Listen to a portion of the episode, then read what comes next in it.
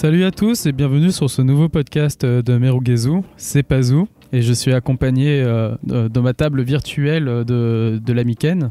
Euh, bonjour à tous. Alors avant de commencer, je voulais juste passer un petit message rapide. Euh, début du mois de janvier, il y a un mec qui est venu dans mon magasin où je taffe et qui a demandé si c'était ici qu'il y avait euh, qu'il y avait un des gars de l'équipe de Merugezu. Je me suis retrouvé totalement genre euh, sur le cul. Je me suis dit merde, qu'est-ce qui est en train de se passer? J'étais en train de prendre ma pause tranquillement derrière. Donc ce, ce mec s'appelle David.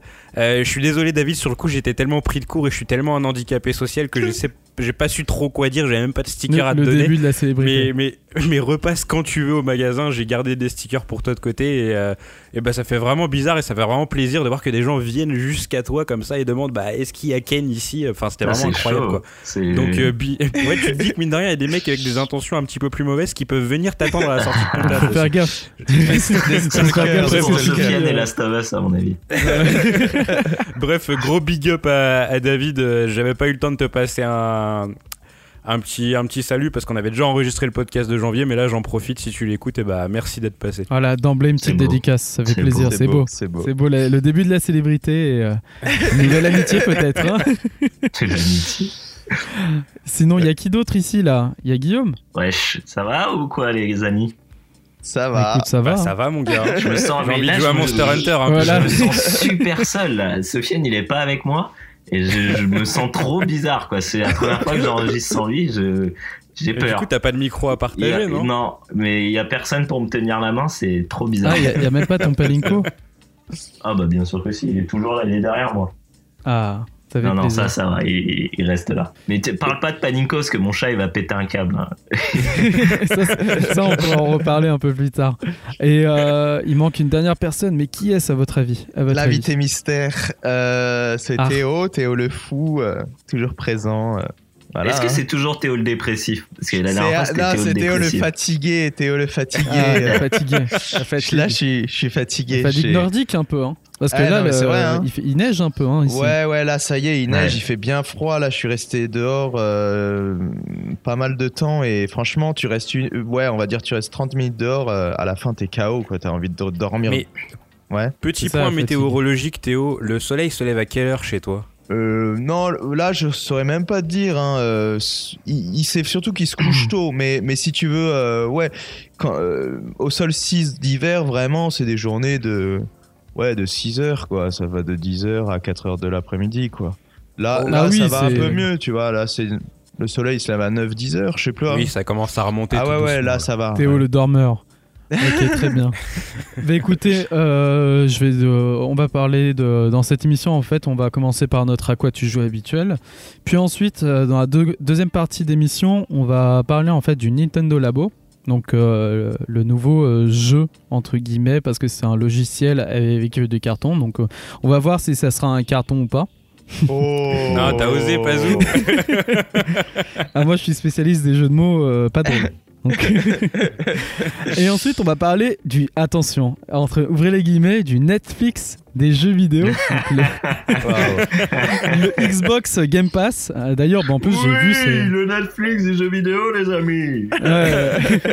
D'ailleurs, je l'ai vu en entier hein, cette vidéo. Il dit pas que de la merde. Ça, c'est c'est Ah intéressant. non, mais bien c'est- sûr, mais c'est souvent qu'il il brode, quoi, beaucoup. en Ah, fait. il brode beaucoup, mais c'est- ses façons de c'est pour parler la aussi- monétisation, hein, mais... C'est vrai. Non, Il c'est connaît, vrai, mais, mais même en fait, c'est ses manières de parler. Enfin bref, c'est drôle. Tu vois, moi j'aime. enfin, J'avoue, ça passe. En vrai, en vrai, ça passe. bah oui.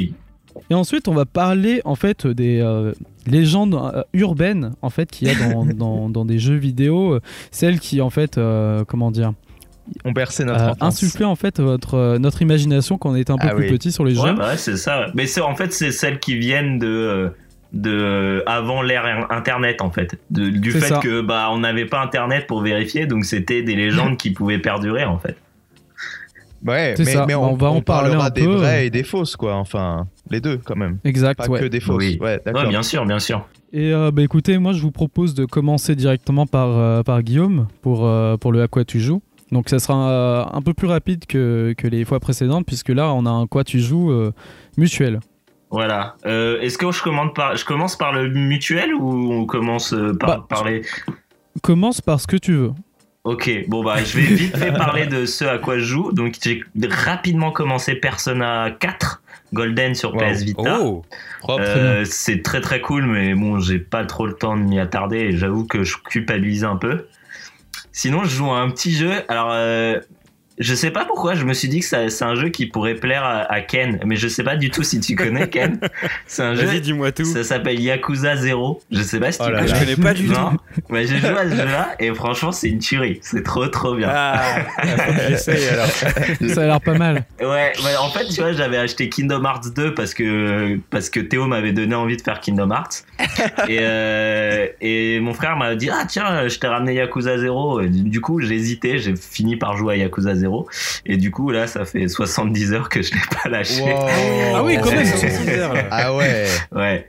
Ah, Non, tu dépasser Ouais, du coup. On en a déjà parlé 100 fois, c'est lourd. La mise en scène, elle est top. Bon, euh, dans, les, dans le scénario, après le reste, c'est assez, assez minable. si je peux me dire, c'est assez minable. Mais euh, voilà, euh, a des fait, vraies scènes. hein. ça fait vraiment plaisir de retrouver un jeu comme ça avec une, euh, un feeling arcade. C'est très très Ouais. arcade. Euh, même dans les déplacements, euh, t'as l'impression de ouais de jouer à un vieux jeu d'arcade où t'as pas euh, d'espèce d'inertie, tu vois, un peu comme dans les Ouais. GTA où ton personnage il tourne ou il- tu vois. Oui, avec le truc qu'il y a eu dans les depuis GTA 4 justement, ça, où le ouais, perso est exactement. un petit peu plus réaliste dans ses Eh, déplacements. exactement. Et euh, donc euh, ouais non c'est vachement cool. Euh, j'ai un petit bémol sur le jeu en lui-même, sur euh, par rapport au graphisme. Euh, je trouve que la différence entre les persos qui sont en en comment qui sont euh, En motion en capture. motion entre guillemets. capture et les personnages qui sont euh, issus des anciens jeux donc avec leur leur tête de base euh, elle est trop flagrante Il y a, il y a un Ouais, y a- y a en effet. putain Incrusté, d'écart, bizarre. Ah Ouais, oui, Ouais. Bah, d'accord. en fait, non, Ouais, c'est ouais, pas, c'est c'est pas vraiment au niveau de la modélisation que ça pose problème, c'est que bah forcément tu, re- comment dire, euh, c'est pas qu'elles sont pas réussies celles celles qui sont pas issues de motion capture, c'est juste qu'elles elles font comment elles- tu vois vraiment la différence en fait. Ouais. Si, si tout était comme ça, le jeu il serait nickel. Mais là, il y a des jeux, des, des persos qui sont en, en motion capture et d'autres pas. Et donc, du coup, tu le sens, quoi. Enfin, tu, Ouais, tu vois que, tu vois que les persos principaux, ils sont pas du tout motion capture. donc, du coup, ils ont des perso, des, des têtes de personnages, euh, bah, de- d'un jeu PS2, quoi. Ou je sais plus, le premier, c'était quoi, PS2? Ouais, Ouais. PS2. Ouais, PS2, en gros, ouais. donc, donc tu vois, genre tu vois que c'est des jeux, voilà, euh, En c'est gros- euh, c'est un peu le problème qu'il y avait eu à l'époque aussi avec euh, avec Chris Redfield quand ils ont dû refaire Chris Redfield, parce que bah ouais, forcément quand tu fais appel à de la motion capture, t'es obligé d'avoir un, un- un- tu peux plus te permettre d'avoir un visage qui est issu d'un d'un d'un jeu de PS1 quoi.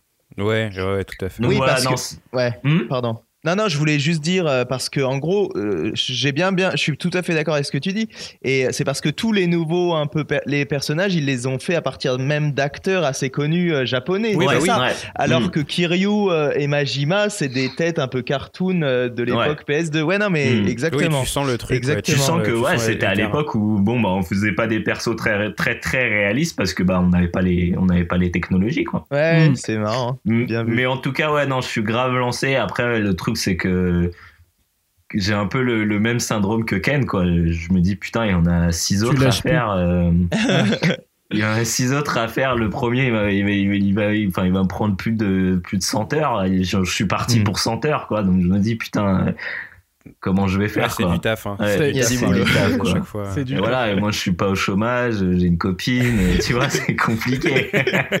allier sa, sa vie de joueur et, euh, ouais. et Yakuza. Bon, moi, quoi. ça va, je, je suis pas non plus à plaindre, 70 heures euh, en, en- ouais, en- c'est clair. en un mois, ça va. Ça, mais, mais moi, moi, je suis dessus depuis, je suis dessus depuis presque, euh, peut-être pas un an, mais je suis dessus depuis combien de temps euh, 7 mois, 8 Ah mois. bah déjà cet été t'étais dessus Bah, non? bah oui, bah je l'ai acheté quand je suis arrivé en France vers, vers le printemps l'an dernier. Et je suis Ah pas ouais. sûr d'avoir fait Et 70 tu l'as pas heures. fini encore? Bah non. J'ai pas... Et pourtant je l'adore, hein, mais euh, à un moment donné, euh, je sais pas. Mais j'adore, j'adore. Bah après quand tu lâches Yakuza c'est un petit c'est peu ça, compliqué. c'est- je pense que c'est ça. Non, non, ça, en non, fait. si, si, pour moi c'est exact, t'as mis le doigt dessus, c'est ça. C'est quand, tant que t'es dedans, ça va tout seul, tu peux enchaîner les heures, mais attention à ne jamais t'arrêter parce que justement tu perds cette inertie. Oui c'est vrai que Ah, comme les RPG. ça m'est arrivé sur Kiwami je l'ai lâché pendant quelques petits ça moments des pardonne fois. pas, hein, Et franchement. ça a été compliqué de ça a été compliqué de m'y remettre. Après quand t'es dedans t'es à nouveau bien Voilà. super bien mais c'est vrai que que ce soit l'histoire, ce que tu étais en train de faire, les objectifs que tu t'étais fixé, tout ça, c'est vrai que t'es un petit peu, Mm. un petit peu Ouais, bah, Hein, En général, quand tu commences un jeu, faut le finir, sinon t'es Ouais, tu t'es fini quoi. C'est ça. C'est exactement ça. C'est moi, c'est ce qui m'est arrivé sur Breath of the Wild. C'est Mm. que le jeu, à un moment, je me suis dit, bah, je vais faire autre chose. Et bah, j'ai jamais retouché au jeu. Ouais. Et même des fois, je me dis, ouais, j'ai envie de jouer à Zelda parce que bon, euh, escalader des montagnes, c'était marrant. Mm. Mais j'allume le jeu, je sais tellement pas quoi faire Ouais. qu'au bout de 15 Ouais. minutes, je me dis, ouais, vas-y, plaque. Ouais, ça me fait pareil avec The Witcher 3, euh, la dernière extension que j'ai jamais Ah ouais fini et que si je recommence aujourd'hui, je sais pas du tout où j'en suis et je ne sais pas du tout qui est mon perso. C'est ça, ouais. Après, tu dis, putain, faut recommencer et tout. Mm. Enfin. Et du coup, t'as joué à quoi d'autre? Euh, bah, j'ai joué à Monster Hunter World avec euh, avec mes très chers amis de Merugezu et putain mais ça fait tellement plaisir de faire un jeu avec vous les gars vraiment depuis le temps que je vous tanne et que vous êtes là oh non tel jeu ça va pas oh ouais non je sais pas trop genre euh, c'est je vrai suis que ob- ça faisait un moment. je suis hein. obligé de passer sur Monster Hunter pour pouvoir jouer avec vous, quoi. Moi, je, je sens qu'il va falloir que je me fasse un peu l'avocat du diable parce que parce que comment Pazou il va dire que c'est le jeu de l'année et qu'il n'y a pas meilleur jeu. Donc du coup, Ah, Pazou, il est hypé. il y a Ah, donc, du coup, il va falloir quand même que je remette certaines euh, certaines vérités en place que j'ai vu que j'ai pas trop trop vu parce que j'ai l'impression que en fait, je, je regardais euh, je sais plus quel bah Gejin Dash la dernière fois et ils en ils, ils en ont parlé vite fait. Et en fait, il y a Pouyo qui a dit un truc et je me suis dit OK, je comprends pourquoi pas grand monde se plaint.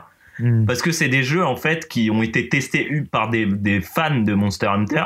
Et donc c'est des mecs qui étaient tellement habitués à des conditions de merde sur 3DS et PSP que en fait pour eux c'est normal tu vois d'avoir euh, un jeu où pour pour jouer en groupe c'est genre euh, le- un chemin de croix c'est faut le dire c'est un putain de chemin Ah, de croix pour pouvoir jouer en, en groupe alors que c'est un jeu multijoueur quoi et euh, Mais c'est vrai que, enfin, heureusement, nous, on nous a un petit peu aiguillés parce que, enfin, le premier stream, je me rappelle, on était perdus. on était Et perdus même encore aujourd'hui, des fois, genre, bah, encore il y a pas longtemps, on a joué et des fois, t'as des incertitudes. Hmm. T'es pas sûr de pouvoir trouver les personnes. Ouais. Alors qu'en vrai, ça aurait été tout con, tu vois. Par exemple, le mode exploration, qui est le mode libre où tu peux te balader euh, tranquillement sur les, les zones de combat. Euh, si, euh, on va dire, chaque joueur de ta session avait pu rejoindre l'exploration tranquillement, euh, sans devoir passer par fusée de détresse, etc., ça aurait été mais mille fois plus simple. mais ouais mais c'est grave vrai qu'on non on mais s'arrache un petit peu les cheveux. je, le dis tout le temps, mais pas parfait. euh, World of Warcraft, euh, c'est sorti quoi il y a 15 ans? Ouais, genre, hein. euh, genre c'est tellement plus simple quoi, alors que le jeu il a 15 piges. Mais Euh, pour Ouais. prendre un truc qui est un petit peu plus, euh, un petit peu plus proche, parce que World of Warcraft c'est vraiment un MMORPG euh, à part entière.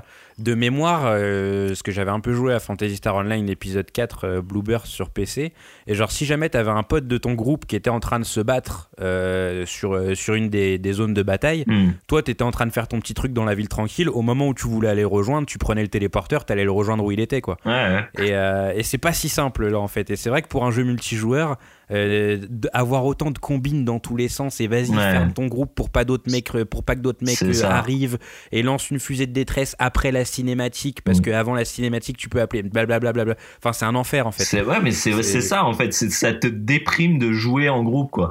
Et en fait, Non, bah, quand ça, même pas. ça ça te dérive, ça dérive de de de- d'une interface en carton quoi. Genre une interface digne des pires jeux japonais jamais imaginés. Après, quoi. je m'y suis fait personnellement, je commence à m'y faire. Mais, euh, mais vraiment, le, le- le plus dérangeant, je pense que c'est cette histoire de cinématique que j'ai évoquée parce que Monster Hunter, c'est un jeu qui te force forcément à jouer, euh, genre, tout le monde à peu près au même rythme. Ouais. Si jamais t'as un mec qui va trop loin dans l'histoire, après, tu peux plus trop jouer avec lui. C'est d'ailleurs euh, assez compliqué de gérer à ce niveau-là. Ouais. Mais du coup, en fait, quand par exemple, parce que Guillaume et moi, on avance exactement euh, au même niveau pour le moment, euh, quand on veut tous les deux faire une quête qu'on n'a pas faite, on est obligé de la démarrer en même temps. Et quand il y en a un des deux qui a eu la cinématique, il doit quitter puis rejoindre la partie. Ouais. Enfin, c'est un bordel. Ouais, ça pas de Ouais, sens. ouais, c'est- ouais. C'est pas, c'est c'est pas logique en fait. C'est et euh, on en parlait avec ton pote euh, Oscar euh, qui disait oui, mais WoW il y avait pas d'histoire. Et je tiens à dire que si WoW il y avait une histoire à partir de Wrath of the Lynch King. Euh, t'avais euh, scénario. t'avais Oui, des scénarios sûr, avec ouais. des scènes cinématiques et pourtant tu jouais en groupe. Et pareil pour Ghost Recon Wildlands que j'ai fait il y a un an déjà. Euh, pareil, tu peux jouer en groupe facilement. C'est des groupes de 4 pareil et euh, t'as pas besoin de euh, de je sais pas de tirer des Mac de fou, Ouais. oui, oui. Oui, voilà. Mais, mais c'est- c'est clair que c'est un jeu qui est pas qui, qui est pas parfait hein, parce qu'il y a des putains de lourdeurs, euh, euh, comment dire, in- d'infrastructure quoi. Enfin, d'interface, tout ça quoi. Mhm. Enfin, c'est vraiment relou. De, bah, du, du coup, tu dois lancer une quête, il faut que le gars vienne dans ta quête, ensuite vous partez ensemble. S'il y a un gars qui vient en cours de la quête, bah, il faut lancer une fusée. Mais si tu lances une fusée, la, euh, ton, ta partie n'est plus en privé, elle est en public, donc il y a n'importe qui qui peut venir. Donc il faut que tu les acceptes ou euh, dans tes options, tu mets. Ouais. bah, tu vois, ouais. c'est Mhm. relou, mais malheureusement, en fait, comme tu l'as, tu l'as très bien dit, les joueurs de Monster Hunter, en fait, ils sont habitués à tout ça, et même par extension, je pense, les joueurs de jeux japonais en général, parce que c'est la première fois en fait que le jeu, du coup, cartonne euh, en Occident. Et je sais pas, je sais pas comment expliquer que ils ont pas fait assez de recherches pour se dire, bah voilà, de la concurrence, bah tous les Mhm. jeux Ubisoft et tout, Mhm. euh, enfin des, des jeux open world et Ouais. en- jouables en multijoueur, bah, par exemple Far Cry, euh, c'est très simple de rejoindre tes, tes camarades, tout ça et tout. Genre, tu vas aller jouer à deux en coop. Je sais pas, ils sont pas. euh, je pense Non, ouais. au niveau japonais en fait, au niveau de développement interne, ils se, ils regardent pas en fait autour ce qu'il y a. Ils, ils se concentrent à fond dans le jeu. Euh, Et voilà. Mais ça, après, c'est dommage, tu vois, c'est con parce que moi, ça je me rappelle aussi, par exemple, de, de Resident Evil 5, où t'avais Oui. pareil ces genres de problèmes, où t'avais une personne qui perdait son inventaire ou des trucs comme ça, ah tu oui, c'est vrai. C'est ça, ouais. Mais après, je pense aussi que ça se mélangeait avec le côté euh, bien pourri des Xbox Avatar de la 360 où t'avais des pros, où tu savais jamais quel était le bon profil ou des trucs comme ça. Enfin, c'était un peu le bordel. C'était bizarre un peu, ouais. Mais oui, je suis d'accord, hein, ça, ça c'est un, défaut du jeu, hein, ça. ça. Mais vas-y, après, je sais pas si ça peut s'arranger avec des patchs. Parce que toi-même, tu sais, tu sais, euh, en fait, sur la map du jeu, en fait, on a quatre zones dans le jeu, donc c'est pas un open world euh, complet, en fait. C'est c'est un, un Mhm. petit mytho, en fait. C'est pas un open world complet, en fait, tu as quatre grandes zones. Genre, euh, Ah, il y a que 4 zones? Il y a quatre zones, ouais. ouais. Ah, je suis triste, putain. Donc là, on a découvert déjà la moitié des zones, quoi. C'est ça, mais euh, les deux autres zones aussi sont grandes. hein. Enfin, c'est c'est vraiment des oui, zones. bah, je euh, me doute, je me doute. C'est des zones très grandes. Euh, je pense qu'il y en aura d'autres qui vont arriver en DLC. hein, c'est Capcom.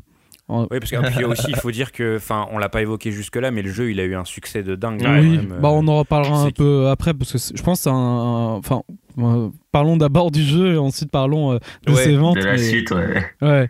Et euh, comment dire euh, Non, mais euh, oh, tu- tu me- j'ai oublié ce que je voulais dire. Tu parlais, tu parlais, parlais du des fait que zones. c'était plusieurs zones, donc ça pouvait être compliqué de faire de patcher. Ouais, c'est ça, parce que dans la carte, en fait, ouais, voilà, ça peut être un peu compliqué de patcher pour euh, cette zone, pour tout ça. Mais euh, il y avait aussi dans la carte du monde, du coup, euh, un truc qu'on avait parlé avec Guillaume. Un moment, en fait, on jouait et je lui ai dit à Guillaume, tiens, bah regarde, ça c'est tout con. On aurait dû, en fait, pouvoir mettre une balise, tu vois. Puis après, euh, on se dit, ouais, effectivement, on peut pas mettre de balise sur la carte, tu vois, pour se retrouver euh, facilement ou des trucs comme ça. T'entends quoi par balise? Genre, mettre une balise, mettre un point où on Un peut se, repère, ouais. se retrouver, tu vois, sur la carte. Et après, on le voit dans la minimap. Ah voilà. oui, d'accord, je vois, ouais, tout à fait. ouais. Et en fait, en jouant, j'arrive au tuto de, enfin une page de tuto parce que le jeu et ils expliquent énormément de trucs et ça pareil. Il est blindé de tutos, le jeu. Ah, ben, ça, putain. ça, et en fait, c'est un autre problème. Mais attends, je termine mon exemple et j'en parlera. euh, j'en parlerai, pardon. Genre, en fait, euh, comment dire Je continue de jouer, puis après j'ai le tuto. Ils me disent, vous pouvez poser des balises avec euh, le bouton R3. Et, et là, je, vois, je dis à Guillaume, mais attends, je suis pas fou. Genre, il y a même pas écrit dans la légende de la carte, parce qu'il y a une Oui, légende et tout, il y avait même pas écrit. Et finalement, un peu plus tard, dans un patch, ils l'ont ajouté, tu vois. Donc je me dis, Oui, ils peuvent améliorer de petits trucs, mais pas des gros trucs, genre comme. euh, comme euh, ben, re- comment rejoindre un joueur, euh, tout ça et tout, ça, ça, ça va être un peu, euh, un peu bizarre, tu vois. Enfin, ça va Ouais, être un peu vois, le système d'invitation, ça existe depuis Halo, quoi. Enfin, tu vois. Oui, genre, euh, voilà, tu vois, le faire un syst- lobby c'est un truc comme de ça, base, quoi. Genre, euh, ah bah viens jouer avec moi. Après, du coup, là, le système d'invitation, il existe, mais C'est pour rentrer dans la session, quoi, donc voilà, c'est ça. C'est compliqué, hein, c'est compliqué. Puis non, après, mais ouais, mais tu effectivement, vois, rien- ab- après on parle du jeu et à quel point il est lourd, mais le, le, le fait que tu vois qu'on galère avec avec Ken pendant trois quarts d'heure à trouver un monstre avant de se rendre compte que en fait les contrats où t'en as des centaines, c'est pas passif. C'est genre Ouais, des contrats que tu dois ouais. accepter pour euh, après les terminer, tu vois. Et genre on s'en rend compte comme des cons parce que euh, parce qu'au Parce que ça fait une heure et demie qu'on tourne en rond et on se dit, bon, bah, on va aller valider les contrats qu'on a fait. Et en fait, on avait rien on fait. avait fait Ah ouais. un contrat, je crois, C'est ou un truc comme ça. quoi. ça. Et alors, c'est quoi l'intérêt de faire un mode exploration si au final tu peux pas euh, te dire ok je vais prendre telle quête, telle quête, telle quête, telle quête et et puis je vais tout faire d'un- d'un coup? Oui, c'est vrai parce que c'est très cloisonné cette Ouais. histoire de quête au final. Ouais. Et euh, C'est dommage. l'intérêt de Monster Hunter World, justement, Ouais. c'était d'avoir des zones ouvertes Ah, où bah. tu pouvais être baladé, découvrir un peu la faune, etc. Mm. Et au final, quand t'es en exploration, bah, à part aller looter ce dont t'as besoin, t'as rien à faire, quoi. Ah bah ouais, Donc, mais en coup- fait, quand tu viens de l'univers WoW, c'est- ça te paraît mais tellement stupide en fait. Ouais. Ouais, c'est ça, au final, on on, est joue pas en mode exploration. Mm. C'est ça le truc. C'est que moi, depuis, depuis que j'ai compris ça, le mode exploration, bah, on s'en sert plus du tout. Bah non. On fait nos quêtes, on fait nos contrats, on les enchaîne. Et, euh, Il faut y aller parce qu'il y a des trucs que tu ne peux pas voir dans d'autres trucs et tout. Mais on est d'accord que les contrats, là, c'est nul. C'est nul, même si, en fait, je comprends, c'est donner un contexte aux farms. En fait, c'est juste ça, parce que tu as Ouais. besoin de cet objet, donc il faut que tu tues euh, un Oui, monstre. Pour bah, la tu donnes un fois le même voilà. monstre, ouais, ouais. Ouais, c'est ça, tu vois. En fait, ça donne un contexte. mais- un, un contexte du farm, ouais. C'est Bah, ça, comme mais, tout, mais- euh, comme toutes les quêtes au final, non ouais, c'est ça. Mais moi, je trouve ça nul parce que Parce que ça aurait dû être chasse, passif. hein. Ça aurait dû être passif. Ça Bah aurait été beaucoup plus simple, en fait, tu vois. Mais après, vas-y, ça, c'est des, euh, c'est des détails, j'ai envie de dire, parce que en fait, depuis tout à l'heure, on dit tous les défauts. Oui, les c'est qualités, non, mais c'est génial. Il faut avouer qu'on aime énormément le jeu aussi. Ah non, hein. mais moi je l'aime. Hein. Même si le jeu tourne à 40 FPS maximum sur PS4 Pro et sur PS4 euh, normal, elle est- il est même pas à 30 FPS, c'est pas grave. C'est pas grave, je trouve ça ouf. Ouais, c'est clair qu'on s'en fout, mais d'un point de vue graphique, le, franchement, je m'en, je m'en surtape parce que je passe un, Mm. je passe un excellent moment. Et puis, euh, enfin, c'est difficile à expliquer, mais il y a un. Après, je pense que ça faisait très longtemps que j'avais pas joué à un jeu qui est proche du MMO, euh, un jeu qui nécessite, euh, qui nécessite genre euh, d'aller farmer un petit peu, etc. Mais vraiment, le jeu, il est addictif en fait. C'est que dans, dans, dans la journée.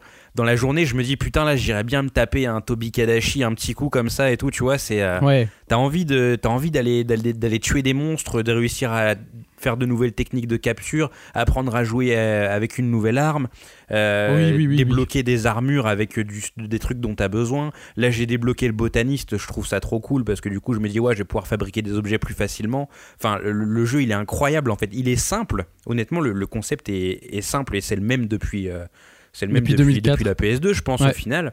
Mais, euh, mais c'est putain d'efficace, quoi, tu vois. C'est vraiment putain d'efficace. Et je comprends les gens qui sont butés sur Monster Hunter. Et même alors que vraiment les jeux, les jeux, les jeux multi, j'aime pas ça. J'aime pas être, entre guillemets, euh, pas redevable, mais dépendre d'autres gens pour jouer, etc. Mais là, c'est- ça coule, quoi. C'est vraiment trop cool. Ouais, non, franchement, il est trop bien. Mais en fait, en termes de contenu, c'est simple. Ils ont fait 13. C'est le 13e jeu de, bah, de la série Monster Hunter. Wow. Absol- 13. absolument toutes, Ouais. toutes les innovations qu'il y a eu sur ces 13 jeux, ben, ils sont compilés dans euh, Monster Hunter World. Donc le contenu est titanesque. Et pour un nouveau joueur, tu as énormément de choses, en fait, Ah ouais, d'informations à apprendre et à assimiler. Ça devient lourd, tu vois, pour un nouveau joueur, parce que tu dis, waouh, attends, le truc, mais il y a trop de trucs à savoir, tu vois, il y a Ah, trop de trucs à Au savoir. début, c'est un cauchemar. Et, et au final, c'est en échangeant avec les autres que toi, t'as compris un truc que lui, il a pas compris. Et au final, euh, vous comprenez tous les deux d'autres trucs ensemble. Mais c'est vrai qu'il te noie sous les informations au début. Et toi, t'es juste là à te dire, ouais, mais je veux jouer, je veux jouer, quoi. Et t'essayes de lire malgré tout pour essayer de comprendre. Mais euh, ça rentre pas. Et c'est au final, avec le temps, que tu comprends. Et, et que tu arrives à utiliser les outils qui sont à ta disposition. Mais là encore, j'ai plein d'objets dans mon inventaire, je sais foutre pas à quoi ils servent. Mmh. hein. C'est- ça, ouais, il faut que tu passes dans l'artisanat. Après, dans tu lootes plein d'objets qui sont pour d'autres pour d'autres classes ou d'autres trucs. euh, Ouais, ça peut arriver. tu vois, genre, t'as plein de trucs qui te fer- permettent de créer des fioles pour les flèches ou des, Oui, des munitions exact. ou des trucs comme ça. Donc, euh, c'est sûr que. Mais, que Mais on peut se refiler des trucs entre joueurs euh, je crois, ouais, ouais. Oui, tu peux refiler des objets, donc pas de matériaux et maximum rareté rang 3, je crois. Ouais, c'est ça. D'accord. Mais Ah seulement oui, oui, des oui, objets, pas de dit, matériaux. euh, ton pote. Ouais. Bah en fait moi je croyais que c'était les matériaux du coup donc je me suis dit vas-y je vais bah, je vais refiler à, à Elias du coup euh, qui, qui, qui joue avec nous bah, vas-y il lui manquait un, un truc pour faire son set d'armure je lui dis bah attends je vais te le refiler mais en fait Ouais. on peut pas c'est juste les objets pas les matériaux Ah, Ok, donc ouais, c'est pas les- le loot sur les monstres par exemple, tu peux pas. Mais Non. si jamais il a besoin de fabriquer un truc et que toi t'as genre de la toile d'araignée, tu peux lui enfiler. exactement D'accord, très bien. et ça ça c'est c'est vraiment bien quoi enfin ça tu peux depuis il me semble euh, enfin Monster Hunter 3 donc sur 3DS il me semble que tu peux hein. depuis tu vois mais beaucoup de, aussi facilement Très tu vois il y a quoi aussi? Oui, il y a aussi un truc important, c'est que la, euh, le gameplay, le gameplay, il est hyper profond parce que il y a 14 armes dans le jeu. Ouais. Chaque arme se contrôle différemment Ouais. Et euh, au niveau des combos et tout ça, bah, c'est à toi de te débrouiller pour. Enfin, il te donne quelques clés en mode entraînement avec une arme. Il te donne quelques combos de base et tout. Petite ouverture, bah, il te propose ce combo. Euh, grande ouverture, euh, vas-y, il te propose ce combo. Ensuite, euh, attaque sautée, c'est comme ça. Après, c'est à toi en fait de de- d'imaginer des combos, comme- enfin en fonction de en fonction de l'arme que tu as, tu vois, Euh, en fonction des situations. euh, Oui. mais ça, c'est complètement ouf. Moi, je joue avec euh, l'insectoglaive euh, depuis Monster Hunter 4 Ultimate. Donc, il est arrivé avec Ultimate, je crois, ou même dans le- depuis le 4, je sais plus. Et du coup, c'est une arme hyper complète. Même là, en fait, je je sais pas tout pas totalement l'utiliser, tu vois. Je sais, Ouais, ouais. j'ai dû, euh, j'ai dû regarder dans des wikis et tout comment bien l'utiliser dans World parce qu'il y a des trucs qui ont changé. Il y a des trucs genre il y a des timers parce que c'est une arme où tu as un glaive euh, à deux lames et tu contrôles aussi un insecte. Mais euh, l'insecte, en fait, tu dois, tu dois upper ton, ton arme à la forgerie, donc tu dois, tu dois crafter de, ton, ton arme et le, et le monter de niveau. Mais tu dois aussi monter de niveau ton, ton insecte. Mais en fait, ton insecte, D'accord. il y en a pas, il y en a pas deux. Au départ, en- je croyais qu'il y en avait deux. Hier, j'ai joué du coup, bah, toujours avec Elias. Il me dit va voir dans la, dans la forgerie et tout parce qu'on avait euh, la forge pardon. La Euh, parce qu'on- non mais parce qu'on avait du coup Ah, on avait un peu avancé. Cet assassinat de, de la, de De la la langue langue. française depuis tout à l'heure. Ah. Ah bah désolé Bernard Pivot hein, du coup. si tu nous écoutes. Non mais euh, du coup je, je regarde l'arbre d'évolution, je vois qu'il y a énormément de trucs, il y a trop de possibilités et tout et encore c'est pas fini parce qu'à côté tu vois il y a l'arbre qui est caché de euh, d'évolution de tes Oui, armes. c'est et vrai qu'on n'a pas encore tout l'arbre, ouais. Ah c'est ouf, c'est Ça m'angoisse qu'il se débloque le- la deuxième Ah, partie, moi, parce que là, je suis en train de... J'ai crié, j'ai crié parce que de mon arme, l'insectoglaive, il y a trop de possibilités en fait. Tu- je me dis mais je vais faire comment Il y a trop de trucs Ouais, parce à qu'en fait, a avec Guillaume, nous, on était en mode, euh, on va se créer une arme de chaque type, tu vois, pour être Bah, euh, prêt pareil, dans toutes les situations. c'est ça. Mm. Mais c'est mais c'était sans prendre en compte le fait que l'arbre après il se décline encore derrière. C'est dingue, hein, mais c'est c'est incroyable. Et ça, en fait, ce, ce bail là sur l'insectoglaive, tu le déclines x 14 sur, pour n'importe quelle arme. En fait, il n'y a pas d'arme nulle. C'est c'est- toutes les armes sont bien quoi. Ah ouais. Ah putain, c'est ouf. Et euh, bah, par exemple, toi, Ken, tu, tu joues avec quelle arme? Alors moi j'ai commencé à l'épée longue. Et en fait l'épée longue le souci c'est que bah au début j'étais en mode kikujap ouais il y a un katana je joue avec je me je réfléchis pas. Mais le truc c'est que en fait l'arme elle est extrêmement lourde euh, au sens propre du terme hein. elle est lourde euh, quand tu joues avec. Et t'as besoin d'être super bien positionné au niveau de ton combo parce que sinon euh, si t'es un petit peu à côté ça part en sucette. D'ailleurs ça m'a beaucoup rappelé Fantasy Star Online où tu faisais des combos en trois coups et que le premier coup que tu plaçais il était important parce que sinon les deux autres derrière ça foirait. Là c'est exactement pareil. Ouais. ça a fini par un petit peu me saouler. Du coup là je suis passé à la double lame. Double lame c'est beaucoup plus rapide. Bon du coup par contre c'est un peu plus délicat de, de couper des membres et tu dois vraiment aller tout près du monstre mais ça correspond plus à mon gameplay en tout cas où euh, en plus tu as un espèce de mode bah, ça s'appelle le mode démon où en fait euh, ça use ton endurance mais en contrepartie t'es t'es plus rapide ouf, et plus ouais. puissant Ouais, voilà, c'est ça. Et euh, enfin, c'est c'est jouissif à mort. Donc là, je pense que j'ai trouvé mon arme pour le moment, en tout cas. Quoi. Et Guillaume, ouais, tu joues avec l'arc et euh, l'arme à Moi, c'est quoi. l'arme que je joue dans tous les RPG. On me donne le choix, je joue avec l'arc. L'arme du lâche. Bon, bah, c'est L'arme du lâche, merci. Bah, je joue avec le sniper dans les FPS en général. Donc, euh, Ah bah ouais, tu le- toujours le planqué, tu vois, le sniper. Ouais, ouais j'aime pas les dégâts, moi. Mais t'arrives à avoir des, du coup des, un gameplay assez profond dans l'arc? Parce qu'en fait, moi, j'ai pas essayé, mais quand je pense à l'arc, je pense juste euh, ah bah tu tires des flèches, quoi, tu vois. Ah ouais, bah ouais, c'est un peu ça. non, mais non, non, bah après, il y a un- une comment, d'esquive pas mal. Tu dois beaucoup esquiver. Tu dois tenir compte de ta barre d'endurance parce qu'une fois que ta, ta barre elle est à zéro, bah, t'envoies, en fait, t'envoies plus qu'une seule flèche, donc c'est beaucoup moins intéressant. Euh, puis t'as aussi le truc de, les fioles. t'sais, tu as les fioles, ouais, mais bon, ça après, c'est des munitions comme les autres, quoi. Pour l'instant, c'est, ça se consomme beaucoup trop rapidement pour que ce soit intéressant.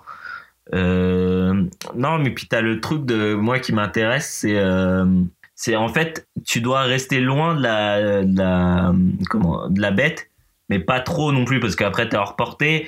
Puis il vaut mieux éviter d'être dos à elle parce que parce que du coup tu vois moins ses actions, t'es moins possible en capacité de l'esquiver. Enfin, donc du coup tu dois quand même être face à elle, même si t'es tenté d'aller derrière, parce que bah forcément euh, t'es t'es tenté de, de, de te cacher comme un lâche, mais Mais la visée, elle est manuelle ou automatique? Ah Emmanuel.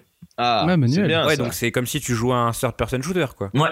C'est Mm. cool. ok, ça. ah c'est cool ça. Bah Ouais, ouais. ouais, non, c'est sympa. Après, euh, voilà, le, le, euh, le problème, c'est que, comment, euh, le, le problème là-dedans, c'est aussi que, je vais y arriver, je vais réussir à parler. Euh, c'est que les touches, elles sont pas très intuitives, moi, je trouve. C'est le côté sortir son arc. En fait, le, le, le bouton pour sortir son arc, bah, de toute façon, vous avez la même chose. Pour sortir son arme et, les- et ran- ranger son arme, c'est pas le même. Ah ouais. Ouais, Oui, oui, Oh, bah, pas ça, me dérange pas plus que ça. Ah, moi, je trouve ça complètement illogique, en fait. Le bouton pour ranger son arme, c'est le bouton pour courir aussi. Donc du coup, en fait, je la range sans réfléchir parce que dès que je dois courir, ça range mon arme. Tu vois. Mm. Mm.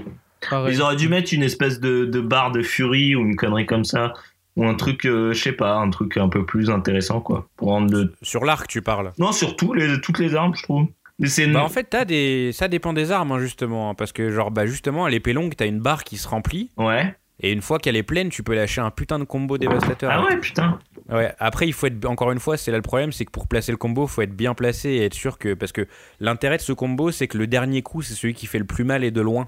Donc, du coup, il faut que ta barre, elle soit pleine au moment où tu le sors Mm. et il faut être sûr que tous les coups vont passer jusqu'au dernier parce que sinon, bah, c'est niqué quoi. Ouais. Mais ouais, le- chaque arme a un petit gameplay qui lui est bien propre quoi. Et, et ce qui est Et bien, du qui est coup, super cool. comme chaque arme a un gameplay, en fait, ça t'oblige, parce que tu peux pas tout faire tout seul. Enfin, tu peux, mais en haut rang et tout, tu pourras pas, en fait. C'est- automatique.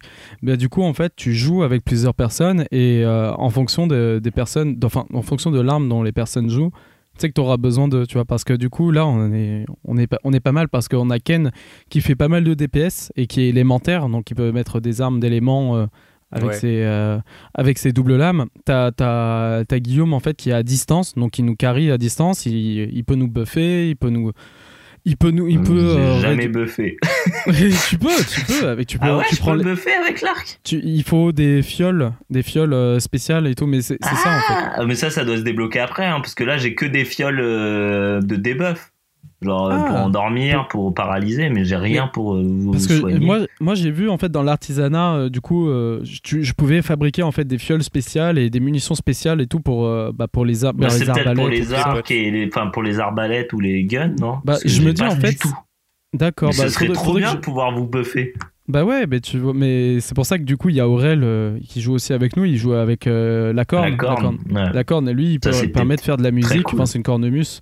Et du coup, il nous fait, il nous buff, il nous débuffe, tout ça.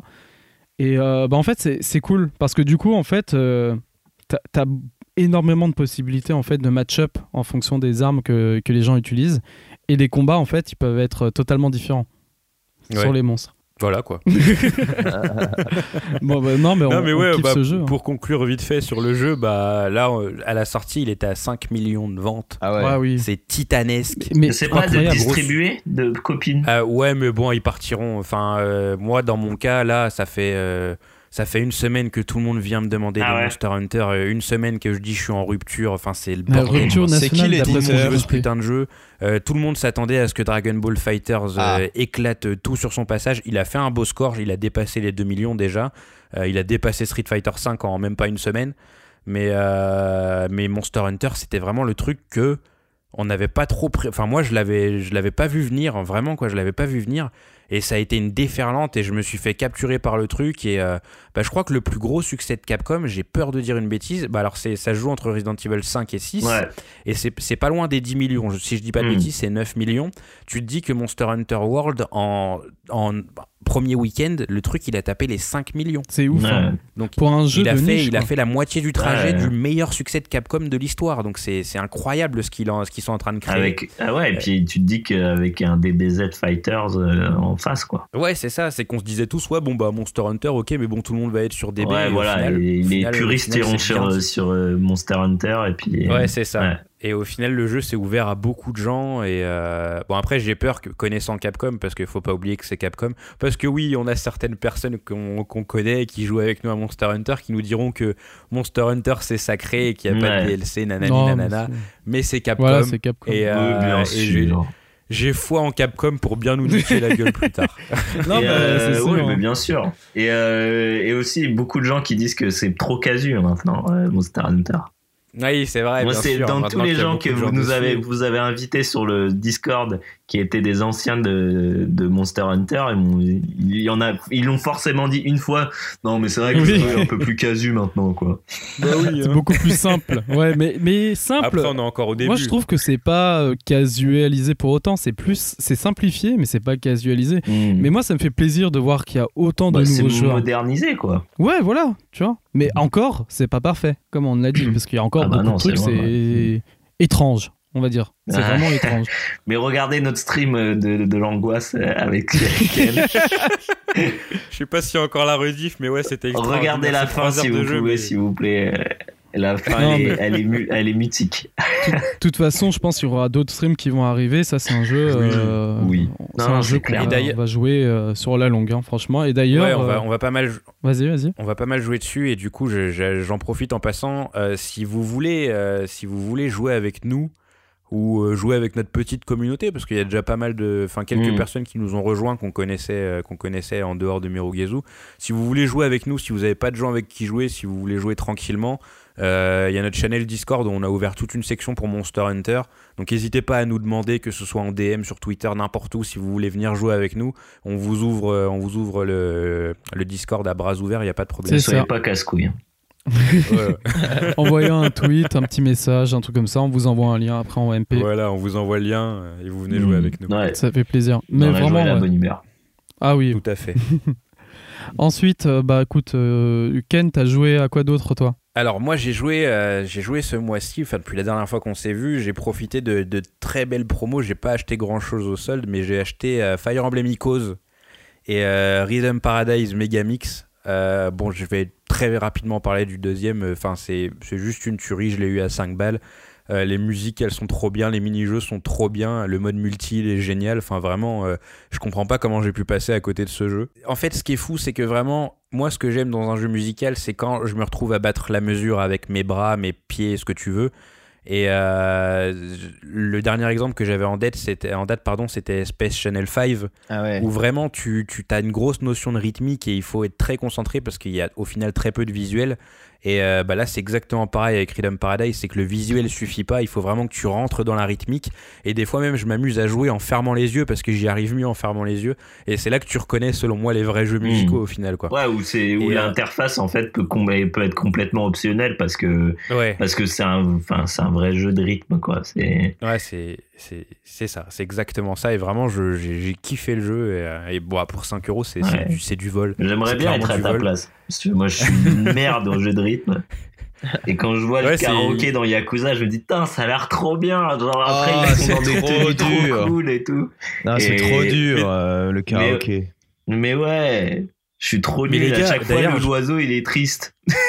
Mais, L'oiseau, ah oui, la mais danse. t'as fait la danse non, ou la danse. Moi, oui. pire, en disco, je suis encore pire qu'en. que- Ah, je suis- Ah, mais c'est normal, la danse, c'est horrible, vraiment la- l'enfer. la Pour le coup, faut rentrer dans une espèce de, Trans. de, de phase de l'extrême. C'est Ouais. horrible, Ah non, ce je truc de déteste, je perds tout le ouais. temps. Karaoké, j'arrive à peu près à avoir à satisfaire l'oiseau.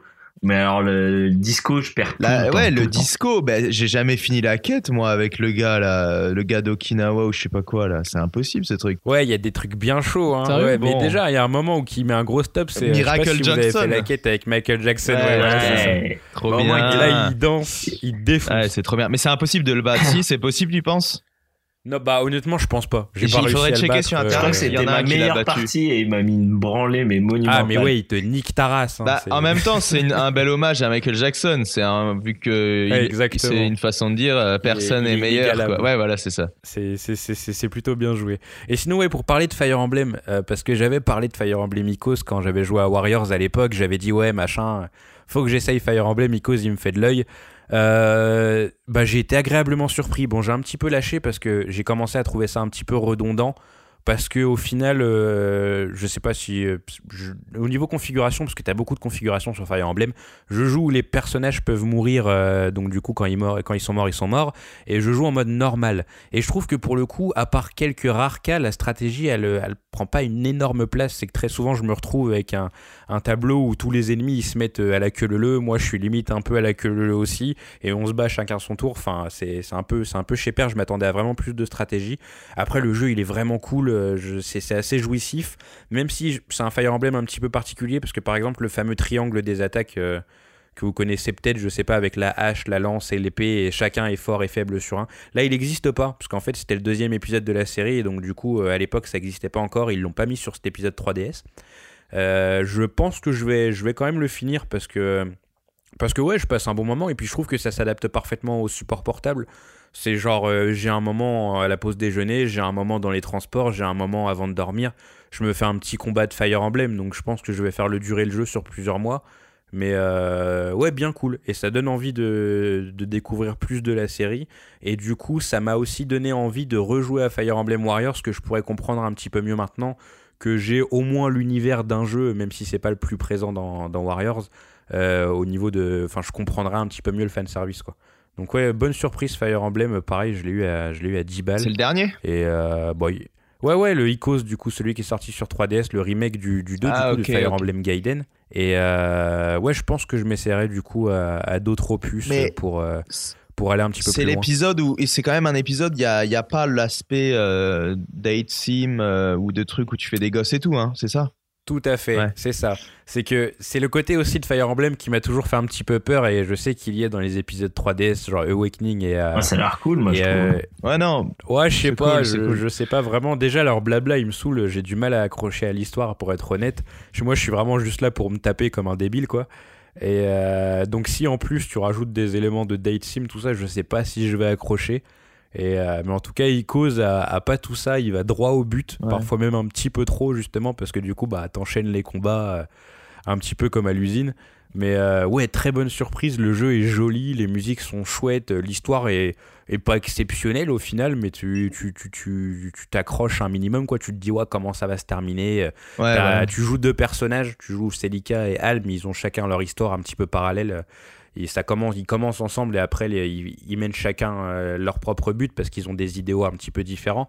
Donc tu te poses des questions et euh, t'as envie de savoir où ça va mener, mais c'est vrai qu'il y a beaucoup de blabla autour de tout ça et des fois tu te dis juste mais ferme ta gueule, j'ai envie d'aller me battre quoi. Mais ouais, bonne surprise Fire Emblem. Bah, c'est cool, putain. Classe. Euh, tu donnes limite envie de, de jouer à ce jeu. Parce que franchement, moi, je suis pas trop intéressé par ça, mais ça, ça donne envie quand tu parles. Je pense que c'est une bonne introduction à, à la série. Ouais, tu penses? Je pense que, ouais, ouais, je pense que, bah, comme c'est le deuxième épisode historique, euh, moi, c'était le, c'était la direction artistique qui me séduisait énormément, en fait. Je, je trouvais les, les artworks trop beaux et j'avais envie, juste pour ça, j'avais envie d'essayer le jeu. Mais je pense que le fait qu'il n'y ait pas. En plus, il y a un méca- une mécanique dont, que j'ai pas évoquée et qui mérite d'être évoquée rapidement, c'est que justement, il y a cette histoire de persos qui crèvent dans Fire Emblem. Des fois, tu fais une- un, un mauvais choix à un moment et au final, bah, t'as un perso qui crève définitivement.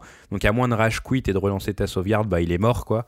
Et en Mhm. fait, il y a un système dans ce Fire Emblem, c'est que tu as une espèce de roue qui te permet de remonter le temps jusqu'à, euh, si je dis pas de bêtises, 5, tours. Et euh, quand tu Ouais, sens que t'as merdé quelque part, du coup, ouais, voilà.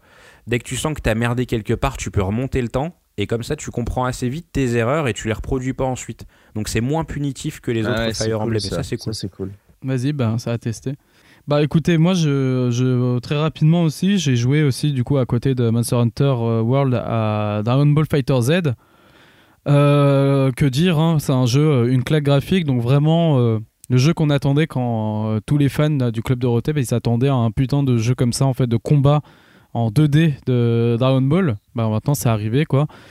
Et du coup, en fait, le jeu, je l'ai pas exploré à fond parce que en fait, je, je ne fais que du que des combats locaux. Donc euh, j'ai joué un peu en fait en online, mais j'avoue, je me fais défoncer. et du coup, bah en fait, je joue beaucoup, euh, beaucoup, beaucoup en fait à- en mode deux joueurs, combat local, donc avec mes frères, avec mes potes. Et en fait, le jeu, il me fait énormément penser à Naruto sur euh, GameCube euh, de l'époque en fait. Ah ouais. c'est- ce genre de d'ambiance en fait. Genre, t'appelles tes potes, ils viennent chez toi et vas-y, ça joue à un jeu de combat technique, Manga. mais pas tellement parce que parce que j'ai aussi du coup Street Fighter 5 arcade edition, ça a rien à voir, tu vois, c'est beaucoup plus technique quand même.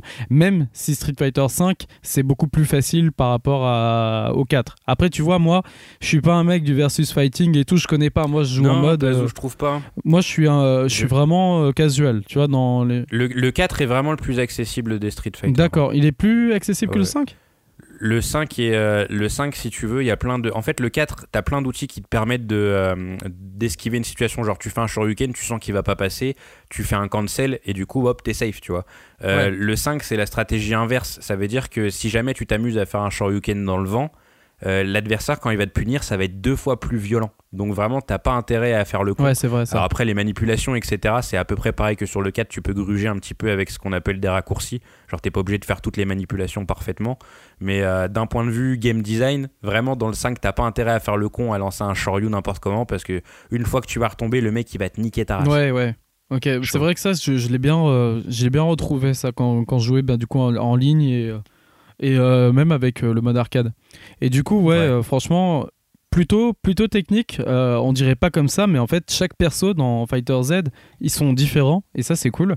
Ils se contrôlent vraiment différemment et c'est du 3 contre 3, donc il faut que tu réfléchisses à quel perso tu vas prendre pour faire des match-up et ensuite avoir des, enfin avoir un match-up qui te convienne parce que tu sais que voilà, je vais prendre Vegeta parce que lui, il est assez puissant, il, a- il est bien équilibré.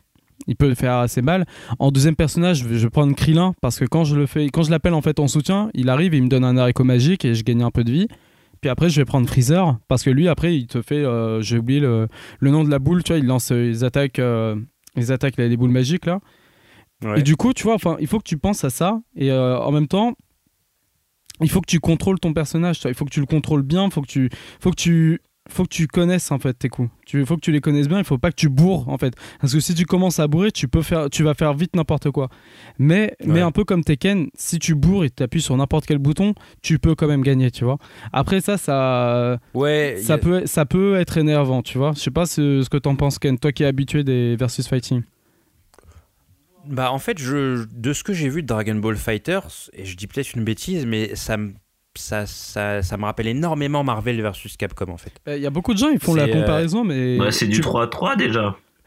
Bah, c'est du 3-3 et en fait tu sens dans le gameplay ouais, parce que du coup il y a tout ce délire d'assist où tu peux continuer des combos avec tes potes etc Mm. donc déjà il y a ça et en fait justement Marvel a, ce, a cette bonne synergie qui fait qu'il n'y a pas de timing dans les combos par exemple tu peux enfin littéralement quand tu veux faire euh, je dis un truc au pif euh, coup de poing coup de pied euh, bas gros point euh, il n'y a pas de timing tu fais euh, t'appuies sur les trois touches à la vitesse que tu veux à peu près et ça sort le truc donc du coup un joueur qui sait pas trop jouer il va vite s'amuser à faire des trucs de ouf parce que c'est très simple même les, euh, les super, elles se sortent facilement. T'as juste un arc de cercle à faire, etc.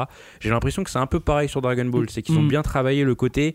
Tout le monde peut s'amuser en faisant à peu près n'importe quoi. Mais une fois que tu connais bien le jeu, tu peux commencer à faire des combos de, de tarés. Ah oui, mais des combos de tarés de ouf, quoi. Enfin, limite, ça t'enlève toute ta vie. C'est- en mode arcade, du coup, parce que je joue en mode local et en mode arcade, j'ai même pas lancé le mode histoire, tu vois. Enfin, chaque fois que je joue au jeu, en fait, il y a un pote avec, avec moi ou mon frère. Ouais. Et du coup, en fait, euh, en mode arcade. Mais alors, euh, est-ce qu'ils jouent aux jeux vidéo, ces potes-là? Bah, bah, pas, bah, pas tous, pas tous. Enfin, jeux vidéo, mais genre celui qui, avec qui je joue là, il, il joue beaucoup à Madden et à NBA 2K. Mais après, euh, juste à DB. Du coup, il l'a acheté sur Xbox, il est sur Xbox, il joue à Ouais. Fighter. Mais par contre, là, il, il prend un pied monumental. hein. Et lui, il trouve ça vraiment dingue, tu vois. Il trouve ça vraiment dingue et il est tout le temps, tout le temps dessus. Chaque, chaque fois qu'il m'appelle, euh, il, est, il est en train de jouer, tout ça. Alors qu'avant, bah, il, était, il était sur NBA 2K. Après- Avant, il était sur Madden, où, où son frère, il Mais était je- euh, sur la console, tu vois.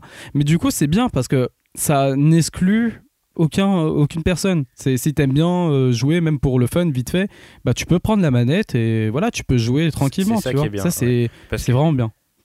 c'est vrai que Street Fighter, euh, même le 4, qui était pourtant le plus accessible, qui a ramené pas mal de gens de l'époque Street Fighter 2, etc. euh, si tu veux t'amuser sur Street Fighter avec quelqu'un en local, faut que le mec il connaisse un minimum le jeu. Parce que sinon, euh, sinon tu l'éclates en 2-2, c'est pas drôle du tout. euh, lui, il arrive même pas à sortir une boule de feu. euh, il sort des phases à la oui, t'as pas le droit de sortir les coups spéciaux, c'est de la triche. mais, mais là, justement, ouais, Dragon Ball, justement, je pense que on est à un niveau où le, le VS Fighting, il est à nouveau mis en lumière pour la première fois vraiment depuis Street Fighter 4 justement, donc ça fait presque 10 ans, parce que Street Fighter 4 c'était 2009. Et ouais, donc t'as plein de gens qui jouaient pas aux jeux de combat, euh, mais qui ont, joué, euh, qui ont joué à Budokai par le passé et qui juste kiffent Dragon Ball. Euh, ils s'y mettent et le jeu il est pas, même si c'est un jeu Arc System Works, au final il a pas la, il a pas la complexité d'un Guilty ou d'un Blaze Blue et du coup ouais tout le monde peut s'amuser dessus et dessus pardon et je trouve ça je trouve ça vraiment cool quoi. Ouais, vraiment accessible et c'est encore, c'est vraiment hyper beau quoi. C'est super super beau, c'est ouf. Ouais. Parce qu'au départ, c'est vrai que c'est beau. Parce ouais. qu'en fait, au départ, je pensais que c'était, ah, vas-y, c'était peut-être une coquille vide, tu vois. Enfin, Enfin, peut-être genre, voilà, il fait, c'est super beau et tout, mais est-ce que le jeu est plaisant? Ben non, en fait, genre, le jeu est vraiment plaisant et il est super beau, donc euh, ça fait vraiment plaisir. Après, voilà, je vais m'arrêter là parce que je l'ai pas dosé à fond le jeu, tu vois, j'étais que en mode euh, local et en plus je suis, je suis rien, moi je suis un casual hein, dans ce genre de jeu, mais au moins je m'amuse bien et ça fait vraiment plaisir, quoi. Ça me, fait penser de, ça fait penser vraiment au temps où, bah, du coup, je jouais euh, autrefois euh, beaucoup plus petit à Tekken avec les, avec les potes sur PlayStation, puis après Naruto, surtout Naruto ouais, sur les, le, le, le 2, le 3 et le 4 là sur, euh, sur GameCube. J'ai oublié le nom complet d'ailleurs. Mais euh, ça me fait, c'est c'est ce genre d'ambiance, tu vois. Et ça, ça me fait, ça fait vraiment plaisir. Donc, euh, si vous Ouais. avez, si vous cherchez le jeu, pro- sautez, sautez dessus. hein. C'est, euh, c'est vraiment un, un plaisir. C'est un plaisir à jouer. Eh bah, c'est cool ça. Plein de bons jeux en ce, en ce début Ouais, d'année. bah, carrément. Ça fait vraiment plaisir. Et ouais, mais justement, c'est marrant que tu. Ouais, juste je rebondis là-dessus, mais tout à l'heure, euh, je checkais le- les métacritiques là. Euh, Ah. Le site métacritique et euh, je voyais les meilleurs jeux, euh, les meilleures notes, tu vois. Et je constatais que encore cette année 2018 là, c'était vraiment encore trusté par des par des jeux japonais quoi. C'est vraiment hallucinant. En fait, c'est doublement hallucinant. Ce qui est hallucinant, c'est que les Japonais soient revenus en, en force à ce point-là, mais mais aussi euh, que les Occidentaux euh, n'ont pas grand-chose à, à répondre, quoi, de l'autre côté, pour l'instant, tu vois. Bah, pour le moment, ouais, c'est Pour assez le calme, mais ça parce va ça arrive. je pense. hein. Ça Ça, arrive, non, ça ça arrive. Déjà, on t'as God of War qui va arriver. C'est ça. T'as God Non, of War en- mais- en, en avril. Détroit. tu- il y a- Ah, Detroit. Ouais. Euh, comment t'as dit? Diablo 3 T'as Detroit. Ah, Detroit. Ah, Détroit, ça, ça va pas compter, je Dis- pense. Dis-le à la française, Guillaume, te fatigue Détroit. Detroit. Quentin Cage. Euh, non, non, moi je pense à Red Dead, mais vu que Red Dead a été poussé en fin d'année, euh, ouais, les Japonais ont encore euh, de la marge, quoi. C'est vrai Ouais. qu'il y Si a Last of Us sort à la fin de l'année. euh, Ouais, ah non, non, mais attention, hein. Bellec, les gars, Bellec, hein, quand je parle de grands jeux, je parle pas de Last of Us euh, et de, et de euh, God of War et compagnie. Hein. Oh, Ah God bah, of War, ça va être On lourd, va hein. voir, Ça on va va voir. lourd, si c'est un couloir, si c'est un couloir, euh, Il y a Ouais. peu de chances que ce soit. Ça a jamais été un couloir. Puis en ça même a temps, jamais été c'est- un couloir. Est-ce que, est-ce que, est-ce que vraiment t'attends d'un jeu euh, comme God of War de d'être autre chose que euh, un truc qui t'en fout plein la gueule Franchement, Non, non, mais c'est un truc euh, d'ailleurs. Je voulais en parler dans dans Merugezo. C'est vrai que j'ai jamais pris le temps d'en parler. Mais moi, je commence à en avoir ras le cul des mondes ouverts. Honnêtement, Ouais, pareil. vraiment, ça me fait chier. Je, je Bah, trouve ça- partout, je prends plus aucun pro- pro- plaisir à jouer. J'en ai déjà parlé? Attention, il y a Euh, monde ouvert et monde ouvert quand même. Non, pas en podcast. Non, En t'en as pas mais- parlé. Hein, mais je, que je prends plus aucun plaisir à jouer au jeu en mode ouvert quoi vraiment c'est- pour moi ça me fait chier pour moi c'est plus un calvaire qu'autre chose en fait Ouais, mais attends, il y de a voir tous ces trucs sur une map genre Oui, ah, il faut aller mais chercher les le problème, c'est que là, tu parles des mauvais mondes ouverts. C'est ça le truc. Parce que euh, si tu veux, non, quand tu dis. non bah non parce que pour moi Attends, euh, pour a- moi par exemple Zelda c'est un très très bon bon monde Bah ouvert voilà. mais, Ah, mais des jeux qui offrent trop de possibilités moi ça, ça m'angoisse un peu d'accord. Non, mais ça, après, on peut, là, on peut se comprendre et tout. Mais, mais là où je veux. Le problème des Occidentaux, j'ai l'impression, en ce moment, enfin, c'est qu'ils font soit des couloirs, soit des mondes ouverts ratés. Or, moi, là, par exemple, je te parle de jeux comme euh, les Dark Souls, les, euh, les Dark Souls ou par exemple euh, Nier Automata, par exemple. Tu, tu les mettrais dans quelle euh, catégorie? C'est un jeu couloir? aucun j'en ai Ouais. fait aucun Non, mais je veux dire, tu vois, c'est des mondes semi-ouverts, c'est des trucs où tu peux faire des allers-retours, où tu as différents environnements. C'est ça dont, dont je parle. Ouais. Hmm. Euh, c'est la, ça, c'est vraiment un truc qui m'intéresse. Par exemple, moi, j'ai toujours été fan des jeux à la à la Deus Ex et tu vois récemment des jeux comme même Dishonored et tout. C'est pas fermé, c'est pas des mondes complètement ouverts, si tu veux. C'est pas just Mhm. cause, tu vois. Et Hmm. ça, c'est c'est un truc, c'est un compromis moi qui qui me convient en tout cas. Ouais, moi je suis d'accord. Bah, euh, Yakuza, c'est ça. hein, Eh ben va- Yakuza, c'est le meilleur exemple. Yakuza, c'est pas tout à fait un monde ouvert. euh, voilà, c'est bah voilà, bah on est d'ac- on est d'accord. Ouais, Mais mais, moi, un ce qui m'angoisse dans les jeux, c'est quand t'as 50 000 trucs à faire. Mais bien sûr. Non, mais J'aime bien avoir un truc à faire. Vraiment, j'aime bien qu'on me dit, ok, tu vas faire ça. Et je fais, ok, Non, pas de souci. Ça, Et- ça, je suis d'accord. Et, et- et c'est- ça me saoule de me dire, genre, ah, il faut que j'aille faire ça, il faut que j'aille faire ça, il y a ça à faire, il y a ça. Putain, j'ai déjà ça. Quand je, quand je suis au taf, j'ai déjà ça en tête. Tu vois J'ai envie de rentrer, d'être face à un truc binaire qui me dit, euh, va, va voir telle personne et il va te dire ce qu'il faut faire. Ouais, ouais. Non, mais ça, ok.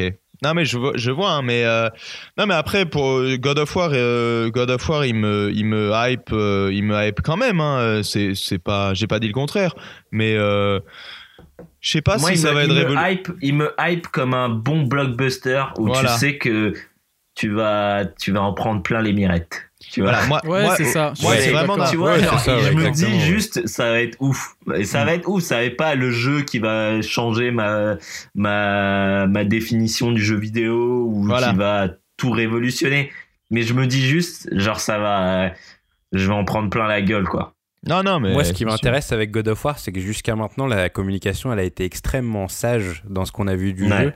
Alors que God of War, c'est censé être tout l'inverse. C'est- Normalement, c'est du sang, des muscles et Mm, du cul, mm. tu vois. Ouais. Et je me dis qu'ils ont gardé tout ça sous le coude et au moment où ça va exploser, et j'espère que ça va exploser, ça peut être mais, méga intéressant. peu- mais vraiment du peu qu'on a vu, j'ai l'impression qu'il y a toujours ce petit côté, tu vois, des personnages un peu barrés, un peu. euh, et je, je pense qu'ils en montrent assez peu et qu'ils oui, communiquent plus sur le côté Last of Us que sur le côté God of War. Mais, Oui, mais, oui, justement, juste- je suis curieux de voir Le revers de Euh, médaille un peu, tu vois. comment ils vont, comment ils vont mélanger les deux, tu vois. ouais. Est-ce que ouais. ça va être trop Last of Us ou est-ce que ça va être juste assez? Ouais. je- Ouais, parce qu'il faut pas qu'ils dénaturent la série quand même, quoi. tu Ouais. vois. Parce que même toi, si j'ai adoré. Last of Us, je suis pas, je pense pas que je suis prêt à jouer à un nouveau Last of Us. Ouais, moi, moi, j'ai quand j'ai même. Je vu avec Uncharted que en fait euh, j'étais pas, je, ça m'avait suffi quoi, c'est Mm. bon. Ouais, Bah ouais, pas non, c'est sûr, hein, les, 4. les jeux. euh, non, mais c'est ouais, tous ces jeux un peu. Parce qu'un jeu comme Last of Us, c'est vraiment couloir, c'est vraiment. Tu t'autodétermines jamais, quoi. Tu, tu fais aucun choix, quoi. Tu, tu fais, tu remplis les si, cases des que choix. les si- non, c'est pas vrai, t'as des choix. Et je trouve que c'est des choix qui en plus. euh, Bon, on en a parlé des milliards de fois hein, de Last of Us, hein, et heureusement qu'il n'y a pas, il y a Ouais. pas Sofiane. Euh, je vais pouvoir dire plein de trucs. non, mais euh, mais, euh, dans Last of Us, moi je trouve qu'il y a des choix qui sont très intéressants et qui justement, euh, comment dire, augmentent le niveau de peur et qui sont des, des choix qui sont assez simples. C'est est-ce que je fais un sur un ou est-ce que je fais euh, un medikit C'est- Ah ouais, Est-ce que est-ce que je me permets de de tuer des gens de, enfin de, de, de, de- de- en fait le sur un c'est un joker tu vois c'est un joker Ouais, sur ouais, les ouais, c'est vrai. sur les sur les clickers C'est ça, que ouais. je Si me- t'as attrapé, t'as une deuxième chance. Ouais, T'as un sur un, tu peux ça. le planter. Ouais. Non, non, Et d'accord. où est-ce que je me fais un kit de soins au cas où si je me fais péter la gueule tu vois? Ouais. et c'est et je trouve que ce côté là où en fait un truc peut servir à deux choses différentes mais qui implique une complètement des, des choses complètement différentes Ah oui. ça, c'est des, pour moi, c'est les choix que le jeu vidéo doit te faire faire dans le, dans le, c'est pas, euh, même si j'adore Mass Effect, hein, mais c'est pas Mass Effect dire euh, choix A ou choix B. C'est Ouais. comment, comment ce que je, les, seuls- les choix que je prends, comment ça va, euh, ça, enfin, comment, qu'est-ce que ça implique pour mon, mon gameplay, quoi.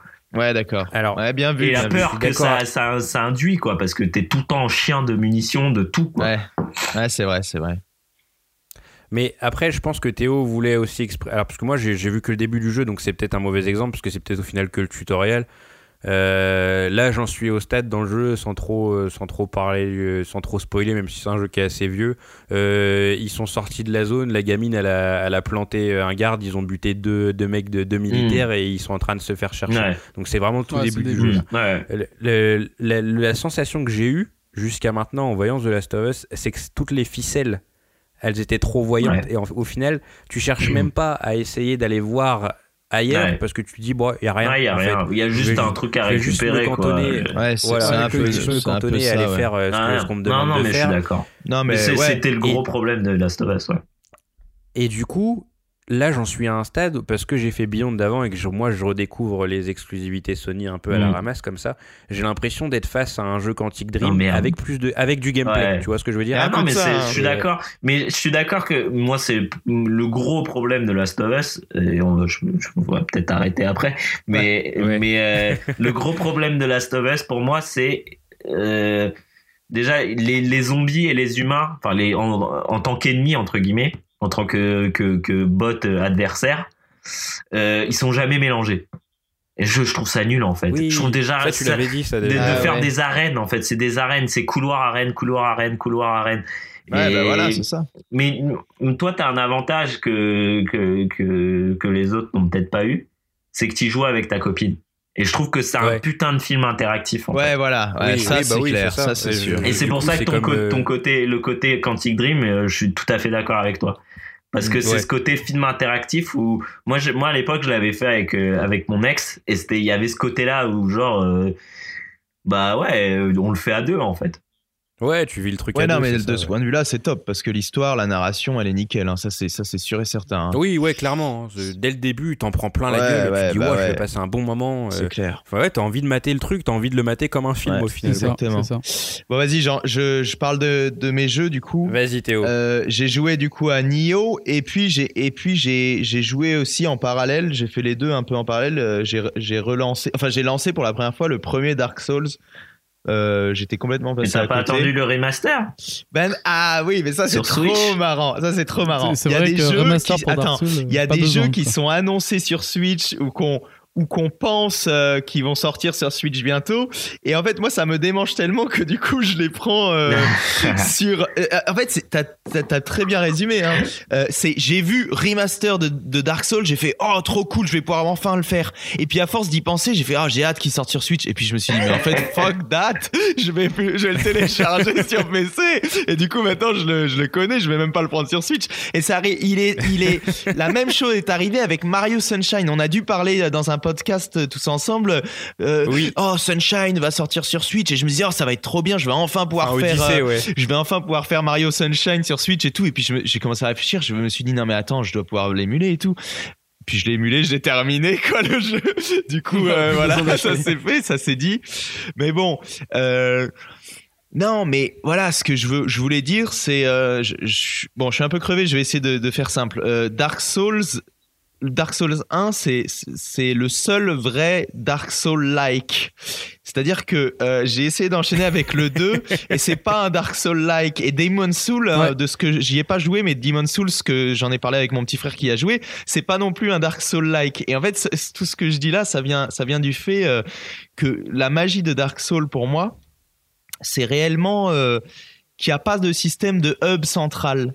En gros, il n'y a pas. euh, le jeu est complètement. euh, on le dit souvent en parlant de, de Bloodborne, mais au niveau de l'histoire, on dit que c'est cryptique. Mais là, en fait, oui, c'est vraiment un jeu qui est crypté. Tu comprends pas exact. C'est pas du tout. euh, le joueur est pas pris par la main dans le sens où euh, tu tu tu as des des, des hum, tu as des des PNJ euh, des NPC des PNJ avec qui tu peux tu peux interagir euh, par exemple un armurier euh, des vendeurs de trucs etc mais euh, ils sont même pas toujours réunis aux mêmes endroits il y en a qu'il faut que tu ailles voir au bout d'un niveau et tout En plein milieu d'un- d'une zone super ouais, dangereuse. ouais, ouais. exactement. Et en fait, ce truc-là, et aussi le fait que tu puisses pas te téléporter, parce que maintenant c'est là, c'est là où j'en viens à mon point, c'est que dans Demon Soul, euh, dans Dark Souls 2, Dark Souls 3, Bloodborne et Nioh, c'est des jeux. euh, alors Nioh c'est un peu différent, ok, mais dans, dans les autres là, les les jeux de de From Software, c'est des jeux où tu peux toujours te téléporter dès que tu actives un checkpoint, tu peux retourner euh, ben à n'importe quel checkpoint que tu Alors, veux. Euh, et ça, attends, je finis juste ce point. Et ça, je trouve que ça pète, ça nique euh, par rapport à, au, au vrai Dark Souls 1, l'original. Ça, ça te nique l'aspect euh, exploration et aussi stress et le fait que tu as vraiment l'impression de, de, de t'enfoncer dans les méandres d'un univers et tout. Ouais, tu voulais dire quoi? Tu, tu l'as fini le jeu Ouais. ou pas? Ouais, le 1, ouais. Ouais, bah là, moi, du coup, là, j'ai j'ai fini le 3, le 1. euh, j'ai fait Bloodborne, ensuite le Dark Souls 3 et euh, maintenant le 1.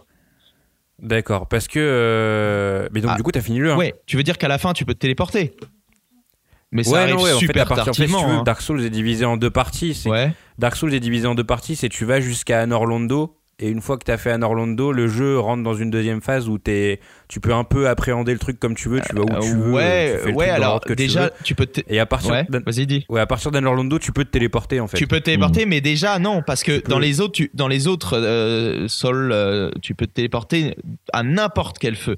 Alors que là, t'as un nombre de feux très limité auquel tu peux te téléporter. Oui, c'est vrai, c'est vrai ce que tu dis. Et en plus, dans Dark C'est vrai qu'il y Souls, a ce côté un peu. euh, ah, Ouais. c'est bon, là, je suis en sécurité, j'ai trouvé un endroit où je peux me poser. Ah ouais, et, et en plus, exactement, et t'as le truc, euh, déjà, il y a beaucoup moins de feu, je trouve, dans ce, dans, elles sont placées vraiment de manière, euh, j'adore ce côté euh, hyper euh, arbitraire dans le jeu, en fait. Tu vois, il y a rien qui est fait vraiment pour te prendre par la main, t'es- on va te mettre un feu ici, et puis il y en a un, il est derrière un mur euh, secret, mais en fait, si, le- si le joueur, il le trouve fait. jamais de sa vie, ben, qui nique sa race, le joueur, tu vois. Il est niqué, C'est ouais, hallucinant, quoi. Ce, ce jeu Dark Souls sans, sans Internet, c'est c'est Ouais, un voilà, cauchemar. c'est ce que j'allais dire, mais comment tu fais euh, t'es- Enfin, du coup, tu perds pas un, intérêt du jeu euh, Non, du non, fait qu'il n'y ait c'est- pas euh, les les personnes, enfin les les aides Oui, des, si des autres pas joueurs? d'aide. Ouais, Euh, non, mais en si, fait, si, là j'avais bah, les aides hein, quand même. hein. Je, je jouais en, en connecté et tout. Hein. Mais Mm. c'est vrai que j'ai trouvé un putain de passage secret grâce à un joueur.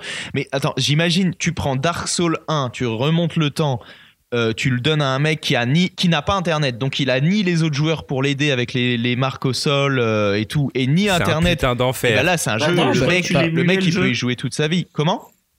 Tu l'émulais le jeu? Je croyais que tu Ah, l'émulais. Ah non non non, celui-là non non, je celui-là je l'avais sur PC depuis super longtemps sur Steam. Ah ok d'accord je parce que je je pensais joue que tu jouais justement en, en offline et je me disais merde. Non, je- ça c'est Nioh. Ouais, non, mais bien vu parce que j'ai dû en parler Ah. sur le Discord. Ça c'est Nioh que j'ai, bah, que j'ai piraté, hein, mais euh, où j'ai pas du tout d'aide. Et du coup, euh, Nioh, j'ai carrément lâché l'éponge. euh, Je l'ai dit à Sofiane, euh, j'avais presque battu le boss. En plus, il y a un système très bizarre dans Nioh où euh, tes élixirs ils sont pas régénérés par euh, quand tu te reposes. Enfin, quand tu quand tu te retrouves à ton checkpoint. Tu vois, dans un Dark Souls, à chaque fois, tu retrouves tous tes Oui, tu élixirs. récupères Dans. Nioh, ce sont des objets qu'il faut que tu ramasses et malgré tout, ils sont limités. hein. Tu peux en avoir 8 maximum, je crois. Euh, Oh putain. mais il faut les trouver. Et ça, c'est, j'ai trouvé ça con. Je suis désolé. euh, J'adore le jeu, mais j'ai trouvé ça débile parce que ça fait que t'es bloqué dans juste avant le boss final et t'es là, bah j'ai plus d'élixir. Je fais quoi? Est-ce que j'annule toute la mission? La mission elle est super longue. Il faut annuler toute la mission. T'as aucun monstre sur lequel looter. Je crois que vraiment avant le boss final, t'as un pauvre monstre. Il, il faudrait recharger, euh, recharger, recharger, recharger. Enfin quand tu quand tu vas au feu quoi. C'est pas du feu, mais c'est un temple. Il faudrait euh, faire ça 50 000 fois pour récupérer assez d'élixir parce qu'il va pas looter un élixir systématiquement. Le mec, il y a un monstre. Ouais. j'ai trou- je trouvais ça fou. Mais bon, tout ça pour dire que. euh, que voilà, ouais, Dark Souls, ça m'a quand même foutu une gifle justement pour ce côté un peu euh, un gros fuck aux joueurs, tu vois. C'est genre voici l'univers du jeu, voici le jeu et débrouille-toi. Et ça, vous savez ce que ça m'a rappelé et, ça a été complètement confirmé quand j'ai quand j'ai vite fait checké euh, euh, bah, le Wikipédia point des des, des des interviews de, de Miyazaki, Miyazaki, c'est qu'en fait, ça m'a rappelé les livres dont vous êtes le héros. C'était typiquement, des fois, tu faisais un mauvais choix. La- en fait, cette Ouais. cruauté, là, vous vous en souvenez? Tu faisais un mauvais choix, tu, tu allais à la page 422, tu vas à cette page et Ouais. c'est vous crevez comme une merde, Ouais. voilà, Ouais. recommencer de zéro. Et, c'est- hyper, et en fait, j'ai j'ai vu que effectivement, euh, c'est une source d'influence d'influence pour euh, Hidetaka Miyazaki. Ouais. Et, et c'est ouf parce que en plus l'univers de Dark Souls c'est tellement de la de ouais de la c'est quasiment un univers de livre dont vous êtes le héros quoi. C'est Ouais, jeux- Ritai, bah, hein. c'est du jeu de rôle papier ouais, quoi. exactement. Bah moi je jouais euh, à Donjons et Dragons en, en papier tu vois Ouais. et tu te rends compte que c'est exactement ça quoi. Ah C'est bah ouais, c'est pareil. Je me rappelle d'un- d'une partie qu'on avait faite avec des potes et Sofiane. Et Sofiane était maître du jeu. Ah ouais. Et, euh, et, euh, et à un moment, en fait, on, on loot une perle, mais genre un truc euh, où tu sais même pas trop ce que c'est et tout. Et, et en fait, arrivé au, au village, euh, je sais plus pourquoi, je sais plus comment, mais je- en gros, je l'ai échangé pour pouvoir me taper une pute. Et, Oh, euh, et, euh, et en fait, il s'avérait que c'était le truc pour buter le dernier boss, quoi. Oh là Et genre, là. on se retrouve devant le dragon et le mec, il est, et genre, on finit par comprendre qu'il faut, qu'il faut la perle. Et, je, et je, je fais, ah bah merde, on l'a, on l'a, on l'a- bah. je l'ai donné la perle, quoi. Ouais, mais il y a de ça, le, le côté complètement euh, cruel si tu fais les mauvais choix et tout. Ouais. Ça me rappelle dans, Blood- dans Dark Souls, justement, à un moment donné, tu peux te faire empoisonner, tu perds euh, la moitié de ta barre de vie et je savais. Enfin bon, encore une fois, c'est le sujet dont, dont on va parler tout à l'heure parce que maintenant il y a Ouais. Internet, donc ça. Ça ça, change c'est ce tout, que je voulais, check Internet, c'est ce que mais dire comme dans, dans Divinity, je me rappelle, dans le premier Divinity, à un moment, tu dois chercher une clé. Ouais. Et en fait, si tu creuses pas exactement où il faut creuser, en fait, Oh. t'as un, baril explosif. Oh putain. Genre, tu meurs merde. comme ça. Mais ça, c'est un euh, ressort comique, non Euh, Genre, parce que c'est Divinity, c'est très inspiré par les œuvres de Terry Pratchett et tout ça, non? Ah, Bon, voilà, je pense pas que c'est comique, c'est juste histoire de te mettre, de, Ouais, de te faire de chier. te mettre direct dans le jeu, non, mais de te mettre direct dans le jeu en disant le jeu il va pas te prendre par la main, mec. euh. Ah, Ah ouais, d'accord. pas mal, pas mal. Mais Et sinon, coup- ouais, le truc que je voulais rajouter, excuse-moi, Ouais, euh, Théo, c'était que, oui, ben, si jamais il y a un gars qui avait pas internet et tout, il joue à Dark Souls et que il joue pendant, euh, pendant des heures et des heures, comme a- moi, ben, je- Dark Souls, je crois, le premier, j'ai 130 heures, un truc de, comme ça sur le jeu. C'est ok. c'est un jeu qui. un de mes jeux préférés. Bah, pareil, euh, Bloodborne aussi, j'ai adoré. Hmm. Euh, non, mais ça peut être une légende urbaine, tu vois. Ouais, Genre, eh ben, ouais, tu sais que si tu tapes sur ce mur, y a, en fait, c'est un mur invisible et en fait, t'as un feu. Et le mec, il fait non, mais non, c'est pas vrai. Bah, il va tester, ouais, il va dire bah ouais, tu vois. Et c'est ce délire et il y a pas trop ça en fait dans les autres jeux. Mais on en reparlera après, tu vois, dans le sujet. Mais Dark Souls, c'est ça le délire en fait, tu vois. Et il y a Et plein de trucs comme ça euh, cryptiques. Euh, ouais. tu ramasses un objet, tu sais pas ce que ça, ce que ça fait, ben, tu vas te renseigner ou même des fois tu te renseignes pas. Puis après, en fait, tu vois que c'est un, un putain de buff pour, euh, pour ton stuff euh, de magie. Tu vois, par exemple, si tu fais un stuff, euh, un stuff, par exemple, euh, totalement magie, ben, cet objet-là, cette perle et tout ça, ben, ça, par- ça te permet de lancer des, des, des sorts de magie qui one-shot des boss et des trucs comme ça, tu vois. Ouais, c'est tu vrai. sais c'est pas, vrai. ça, il faut tester. Hmm. Ouais, et en plus, ce que tu dis par rapport au mur, euh, euh, au niveau légende urbaine, même euh, les, les autres joueurs qui laissent des messages, des fois, ils essayent de. Ah, ils te te racontent trollent, de la merde, tu vois, comme dans la cour de récré, quoi. C'est-à-dire qu'ils te Ouais, mettent bah euh, devant, il y a un mur, euh, un mur invisible, machin, et t'es là, tu t'essayes et tu dis, ben non, il y a rien, putain, je suis fou, euh, il est où le mur secret, tu vois. Et il y a, il y a trop de mecs qui trollent maintenant, hein. Je sais pas si c'était bah, comme ça à c'est toujours, je pense. hein. C'est Oh, genre, c'est- euh, allez-y, passage secret ici, il faut sauter. Il faut sauter. Ah ouais. Tu sautes, mort. ouais. j'étais le genre de j'étais le genre de connard qui adorait faire Ah ça ouais. sur Dark Souls 3, j'en avais quelques-uns qui avaient énormément de réactions parce que justement ouais, j'adorais faire ça. Ah putain, Ah, c'est ouf. Les autres, Quelle bande non, de Et du coup, je veux juste dire euh, sur, je veux juste dire un petit truc sur Nioh, c'est que le jeu, il fait un choix de- de- complètement différent à ce niveau-là. C'est vraiment, tu as une world map et tu choisis tes missions et tout. Et euh, bah, qu'est-ce qu'on peut dire? Ça a ses qualités et ça a ses défauts, mais euh, c'est vrai que là, on s'éloigne encore plus de, de ce qu'était Dark Souls 1. Déjà que, que Bloodborne et, et Dark Souls 2, Dark Souls 3, euh, c'était ils, ils perdaient ce côté euh, enfin ils rajoutaient le côté hub central le côté téléportation et tout. Et là dans dans Nioh c'est vraiment de la mission. Après Nioh il a différents aspects. Il c'est pas c'est pas que un Dark Soul like c'est un il y a aussi un côté Diablo de ce que j'ai compris j'ai jamais joué à Diablo mais le côté vraiment dans le looté stuff, euh, ouais. voilà dans le stuff et tu euh, dans lootes le- à mort, ouais. voilà, ouais. Ouais, c'est ça. Mais après, moi, bon, à titre personnel, je- j'aurais aimé voir un, un Nioh avec une seule grande map interconnectée à la Dark Souls. Mais bon, après, euh, le jeu, il est super appréciable comme ça aussi. Et euh, bon, allez, je- j'en place une vite fait pour un autre jeu auquel j'ai joué. C'est et qui a joué au jeu Arkham ici, les Batman? Ah, pas moi. Personne Ok. Parce que moi, il y a le dernier qui est sorti. Arkham Knight, euh, il y a en 2015. Et je- vous vous souvenez, il y a eu un bad buzz et tout. Ouais, sur la version PC, ouais. Ouais, Sur la sur la version version PC, PC. ouais, ouais. Mais, mais euh, bon, personne n'y a joué ici à ce jeu-là. hein. Non, du Et ben, putain, je jure que quand j'y jouais, je me disais, putain, euh, là, quand même, l'Internet euh, a été assez injuste parce que, Ouais. franchement, moi, je pensais que c'était une merde le jeu à cause du bad buzz. Euh, J'avais dans ma tête, dans ma tête, si tu veux. euh, tout s'est mélangé, je me suis dit ouais le jeu il est raté machin. Mais franchement quand il joue, le jeu il est hyper euh, puissant. Bon moi pour moi c'est un, quadruple A ce jeu.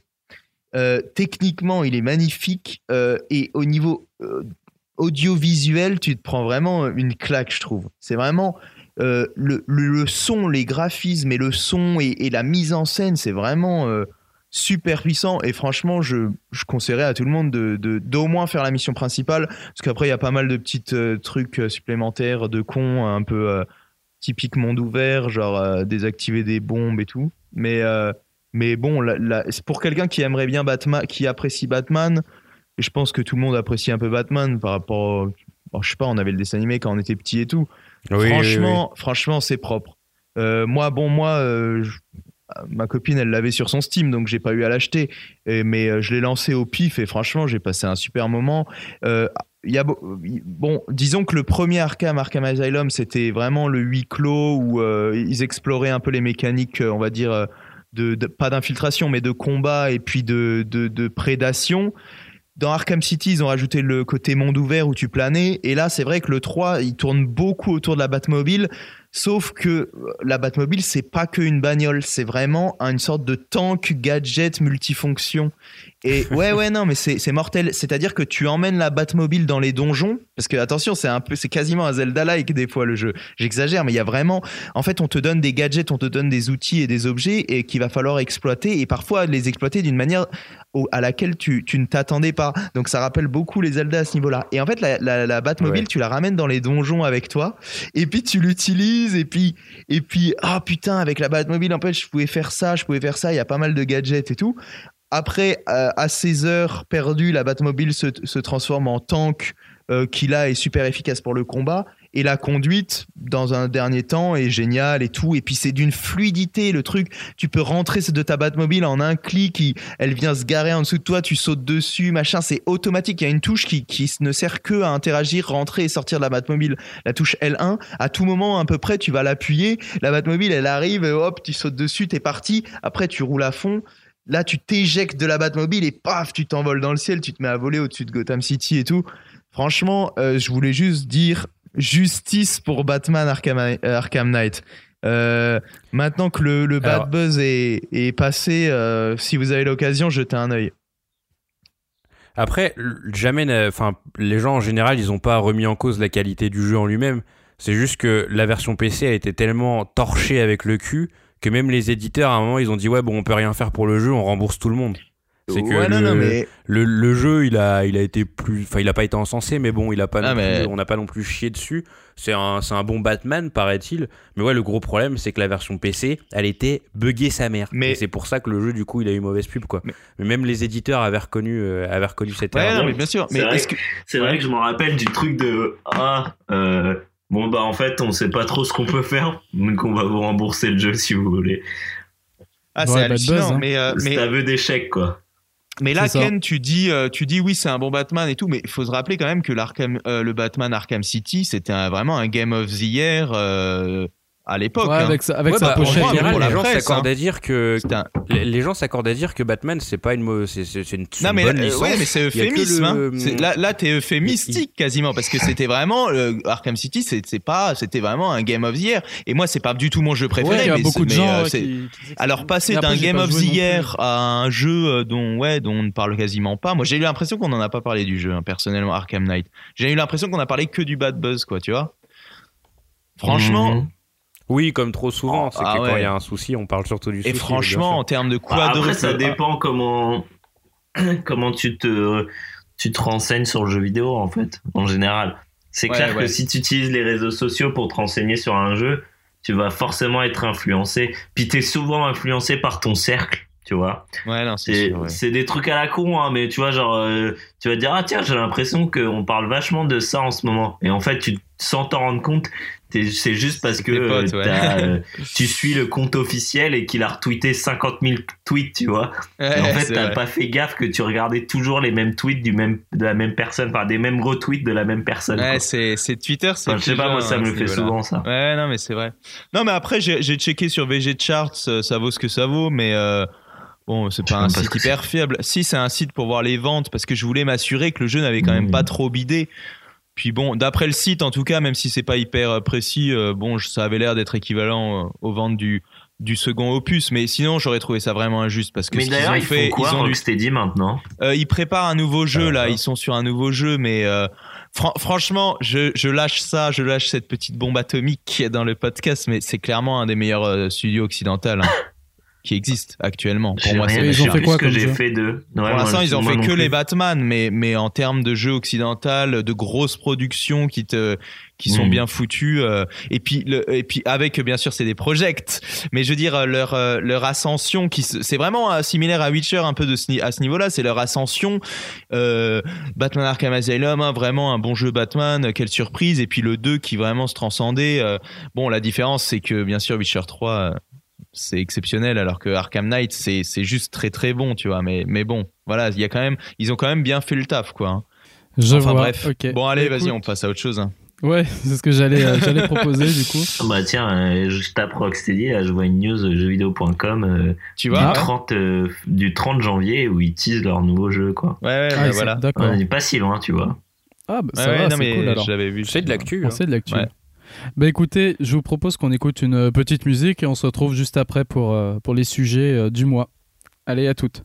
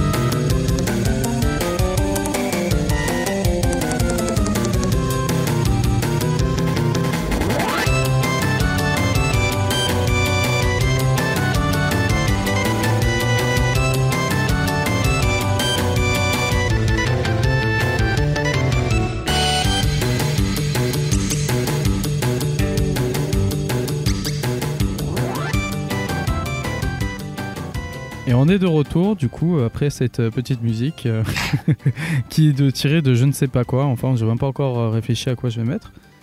Et du coup, on va commencer à parler de. Je ne sais pas, je ne sais pas.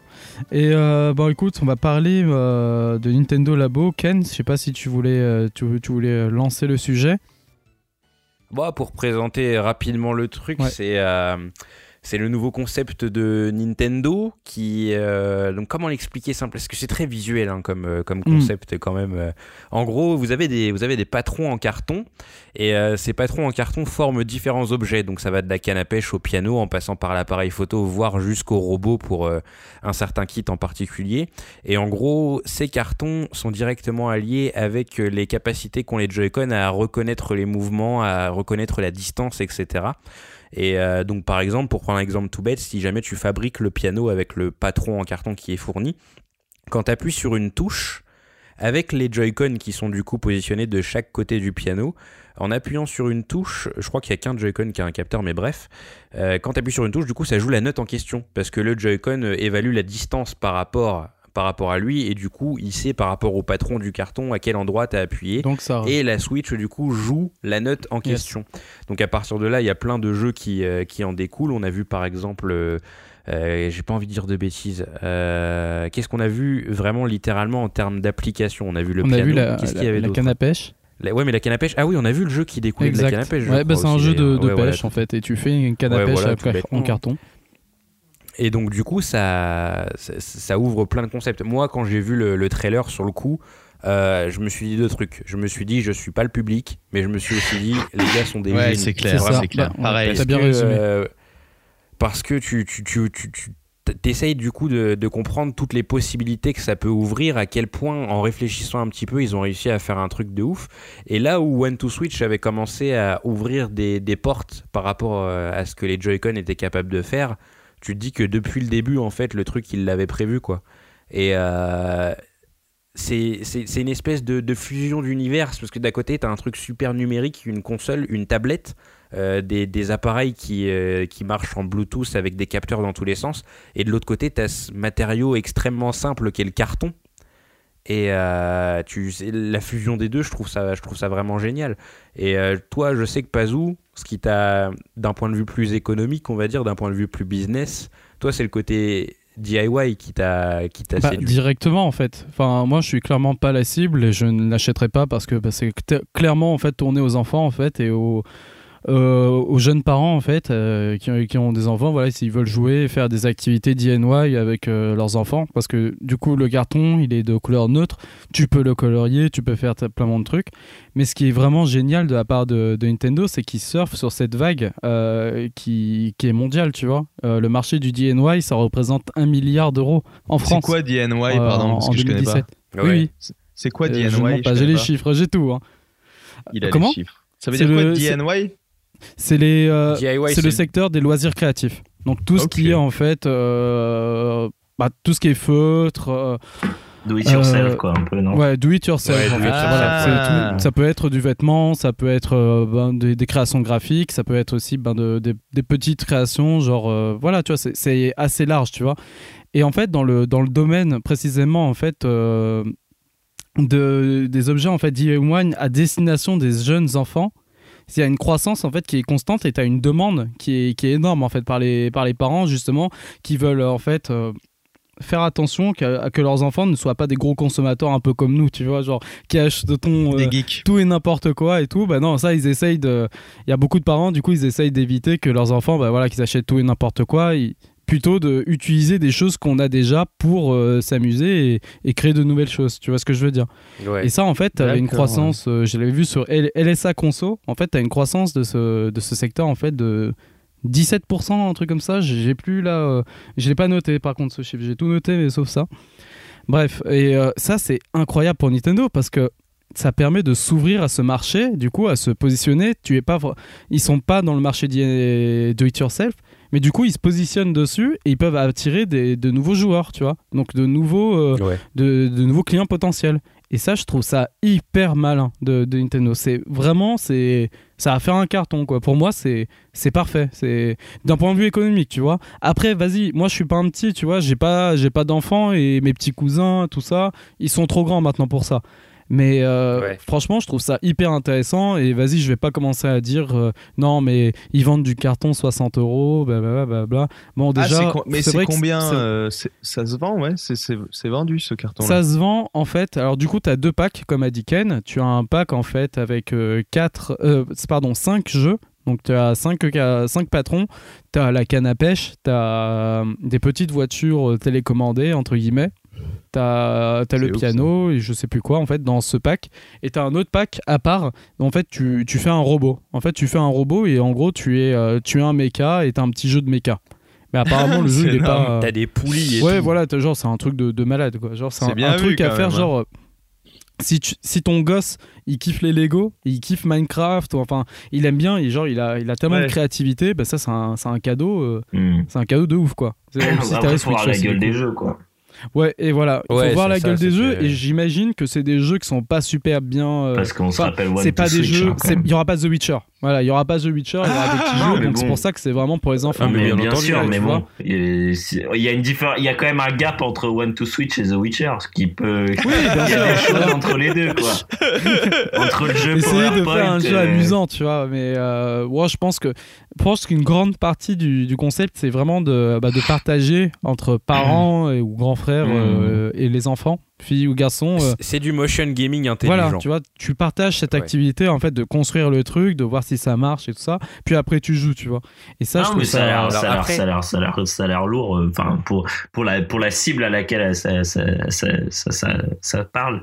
Ouais, C'est ça. Après, il y a certes le truc du prix, mais en fait, le prix, euh, je- du coup, j'ai fait des recherches, euh, tout ça, sur, euh, sur, les, euh, sur les produits vendus, en il fait, sur les voir prix les, euh, les, les, appliqués dans le les secteur du- prestataires du- et tous les fournisseurs. Attends, hein, si je vous achète du carton, euh, combien vous me vendez Ok, d'accord. et tout. Non, un non, montage, pas- on devrait faire un montage euh, avec une petite musique entraînante de, de Pazou qui va voir les fournisseurs. c'est ça, enfin, un petit montage. Non, mais Pas en, en gros, j'ai regardé quoi. Enfin, c'est un peu. euh, Enfin, j'ai regardé combien, combien ça se vend en fait, tout ça, tout ce qui est feutre, euh, tout ce qui est carton, voilà. Enfin, Mais tout les feutres, ils sont vendus avec. tout, euh, n'importe quoi. Tu, c'est tout- tous les bails aussi d'agenda, tu vois. Ouais. D'agenda, bah, parce qu'il y a beaucoup de filles et de jeunes filles, de même de, de jeunes femmes aussi, du coup, qui, qui font beaucoup. En fait, il y a cette mode de- de- d'agenda, en fait, où, qui est totalement personnalisé et tout ça. Et tu vois, genre, des enseignes comme Emma, comme, euh, comme Mm. quoi aussi, euh, Ikea aussi un peu, Ikea Mm. Family et tout, ils proposent, tu vois, des produits comme ça. Bah, Ah du ouais. coup, j'ai regardé, en fait, Ouais, mais c'est combien. 10 balles chez Emma, quoi.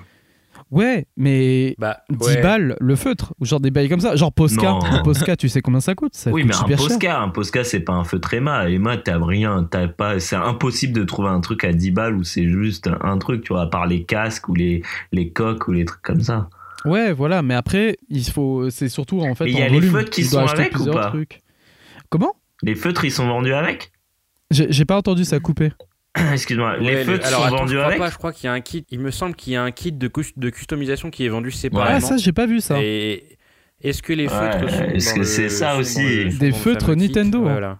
Ah, c'est collector C'est ça. hein. collector, ça. hein. Mais du, en fait, tu vois, Pazou, moi directement, euh, ça m'a fait penser à un délire Ikea en fait. C'est que tu as le, le plaisir dans le, dans, quand tu achètes un meuble Ikea. plaisir, à entre guillemets. mesure, bien entendu. voilà, à moindre mesure. Euh, bon, moi, j'y ai pris un certain pied hein, quand j'ai emménagé dans mon appart, Mm. j'ai tapé tous les meubles un par un, j'ai trouvé ça rigolo. Bah, à mais la bref. fin, après, quand t'es Euh, fini, t'es trop content, quoi. Voilà, Sentiment c'est ça, d'accomplissement. exactement. Ouais. Mais justement, toute la stratégie d'IKEA est basée sur le fait que si tu payes moins cher, c'est parce que tu construis pas ton Mm. truc, tu vois. Enfin, tu, le truc est pas, est pas tout fait. En fait, c'est toi qui dois le construire toi-même, justement. Je me suis trompé. Et en fait, directement, je me suis dit, mais pourquoi vendre un truc encore à un prix premium? Parce que c'est la stratégie de Nintendo, hein, c'est que ils vendent tout très cher depuis la Switch. Euh, pourquoi vendre un truc à un prix premium qui justement nécessite parfois jusqu'à 3 heures de construction? Tu vois le truc? Ouais. C'est Ouais. que des fois, pour certains, le piano c'est 2 Mmh. heures. Je sais que pour certains ça monte plus loin que 2 heures quand je vois la gueule du, du, du gros robot avec ses cordes, Bon, etc. Ah oui, Enfin, c'est la durée. Je pense que ce sera la durée de vie euh, principale du truc Oui, en fait. c'est- la, la construction. C'est- c'est- je pense que c'est ça, c'est 50% du truc. hein. C'est Carrément. comme quand justement tu vas chez Ikea, tu, tu montes ta table ou tu montes ta bibliothèque. Après, tu kiffes euh, remplir ta bibliothèque Ouais. avec euh, tes livres Et et, après c'est fini. tu vois. mais la, la- la grosse partie, tu construis la bibliothèque. Et du coup, j'ai trouvé ça dommage. Après, je suis pas là à, à gueuler comme certains l'ont fait. Ouah, mon dieu, 60 euros pour du carton, Ouais, c'est bah, n'importe quoi. Parce qu'il y a quand même beaucoup d'ingénierie derrière ça. Je pense qu'il y a énormément Ouais, de recherche. mais je pense qu'il y a beaucoup de frustration aussi, je pense en fait. C'est surtout ça que c'est pour ça que les gens Bah. ils gueulent, parce que les, forcément les mecs ils vous disent Ah, on, vous, on va vous montrer une façon révolutionnaire de jouer à la Switch et les gars ils s'attendent à un truc de ouf. Et Ouais, c'est un ouais. truc pour les enfants et les gamers comme tu Ah oui. connais, c'est des gros bouseux donc ils sont Euh, pourquoi Ouais. tu pas sur moi Oh, Je nique les casus, moi j'aime pas les casus. Ouais, voilà, c'est- Mais malheureusement, euh, c'est. attendez, beaucoup moi j'ai une blague, c'est que Comme ça, est-ce qu'on est sûr que le carton euh, n'est la valeur du carton, la valeur intrinsèque du carton, à mon avis, elle est à peu près, elle est à peu près égale en, en production à la valeur d'une boîte plastique avec une cartouche. hein. Parce que Ah, mais le carton vaut Voilà, rien, ça en fait. vaut rien. ouais, mais la fait, cartouche Nintendo, elle vaut rien, hein, les gars. Ouais, C'est mais des tu boutons payes du R&D SD. en fait. Tu payes, Ben là, voilà, tu payes ben du, je suis- tu Oui, payes dans du les deux R&D, cas, hein, oui, c'est- je suis d'accord avec ça. toi. comme plein de, Les gars. plein de marques euh, qui, même euh, chez Apple ou des trucs comme ça, hein, tu, payes du, de la, tu, payes, tu payes le marketing et la recherche et développement. Exa- Tu payes exactement. pas, euh, c'est tu ça. payes pas les sûr. matériaux. Hein, c'est- Bah oui, bah oui, mais c'est ça que je veux dire. que tu as, des, tu as des jeux aussi qui est vendu avec, tu vois. En donc, plus, euh, ouais, Oui, en bien plus. sûr. Ils ont été pensés, tu vois, avec- pour, que- pour utiliser les, les super Ouais. rumble là, des Joy-Con. Mais je ça, pense que justement, il faudra, faudra attendre de voir les jeux avant de pouvoir dire si ça vaut vraiment, tu vois. Bah, Steel Battalion 2. Steel Ah. Bataillon 2. Mais il y en avait déjà eu un. Putain, tu pas, fais ça c'était avec, pas euh, vraiment le 2, mais c'était style bataillon. C'était le. euh, Ouais, en Kinect. Non, mais En euh, Kinect, avec le euh, méca en carton, là, c'est parfait. C'est ça Non, la mais blague. Oui, ça aurait été c'est génial comme idée. Mais c'est pour, c'est pour ça que je suis pas aussi catégorique hein, comme je- Ouais. Ouais, c'est ça, tu le détruis. en carton, ouais. Il explose, Éjecte, c'est genre le éjecte. truc Ah, qui se détruire, quoi. Putain. C'est- pour. C'est pour ça que je suis pas aussi catégorique avec le prix parce que voilà, moi personnellement j'ai bien compris qu'il y avait énormément de taf derrière ça et ça se voit dès que tu commences à regarder le truc, tu te dis oh putain c'est c'est incroyable et qu'il faut bien entendu pas limiter ça à du simple carton. En plus, je pense qu'à terme, hein, euh, c'est un espèce de piratage 2.0, mais tu pourras trouver les tu pourras trouver les patrons sur Ouais, un- voilà, les et après tu l'imprimes sur du. Bien sûr. Ouais, voilà. Enfin, je sais pas, c'est t'essayes de J'ai craqué le jeu, j'ai euh, craqué le jeu, j'ai acheté du carton. version Nintendo là-bas. avec la version des cartons euh, dans les magasins. Ouais, c'est ça. J'ai émulé Non, le mais- jeu. Mais du coup, en fait, beaucoup de Le gens, le problème, c'est que ils, ils se font un avis à cause du prix, alors que si tu vendais le bail à 30 euros, ils auraient rien dit. Tu vois. Alors que justement, ce que je voulais dire, c'est que les personnes en fait qui sont qui, qui achètent et consomment des produits euh, de it yourself, ils- ont les moyens. Tu vois, c'est c'est des CSP+ pour la plupart. Au fond, des fois non. Tu vois, il y a toujours des exceptions. Mais vas-y, ça reste euh, quand même dans un achat, dans un panier moyen, euh, ça reste euh, raisonnable Ouais. en fait le Bah, prix. c'est puis surtout, des gens faut- quand même qui ont aussi les moyens de s'acheter une Switch, hein, quand même, mine de rien. Ouais, voilà, parce qu'il faut la Switch, hein, c'est parce que si t'as Ouais, juste le carton. Oui, bah oui. le pauvre, Tu vas pas très loin. ah, le pauvre, comme ça, ton enfant, il tire la gueule, le pauvre. hein. Miskin. Ah, Un carton. Ça devient un jouet du pauvre tout d'un coup. Tu fabriques toi-même ton petit piano et après tu joues toi-même les notes avec putain.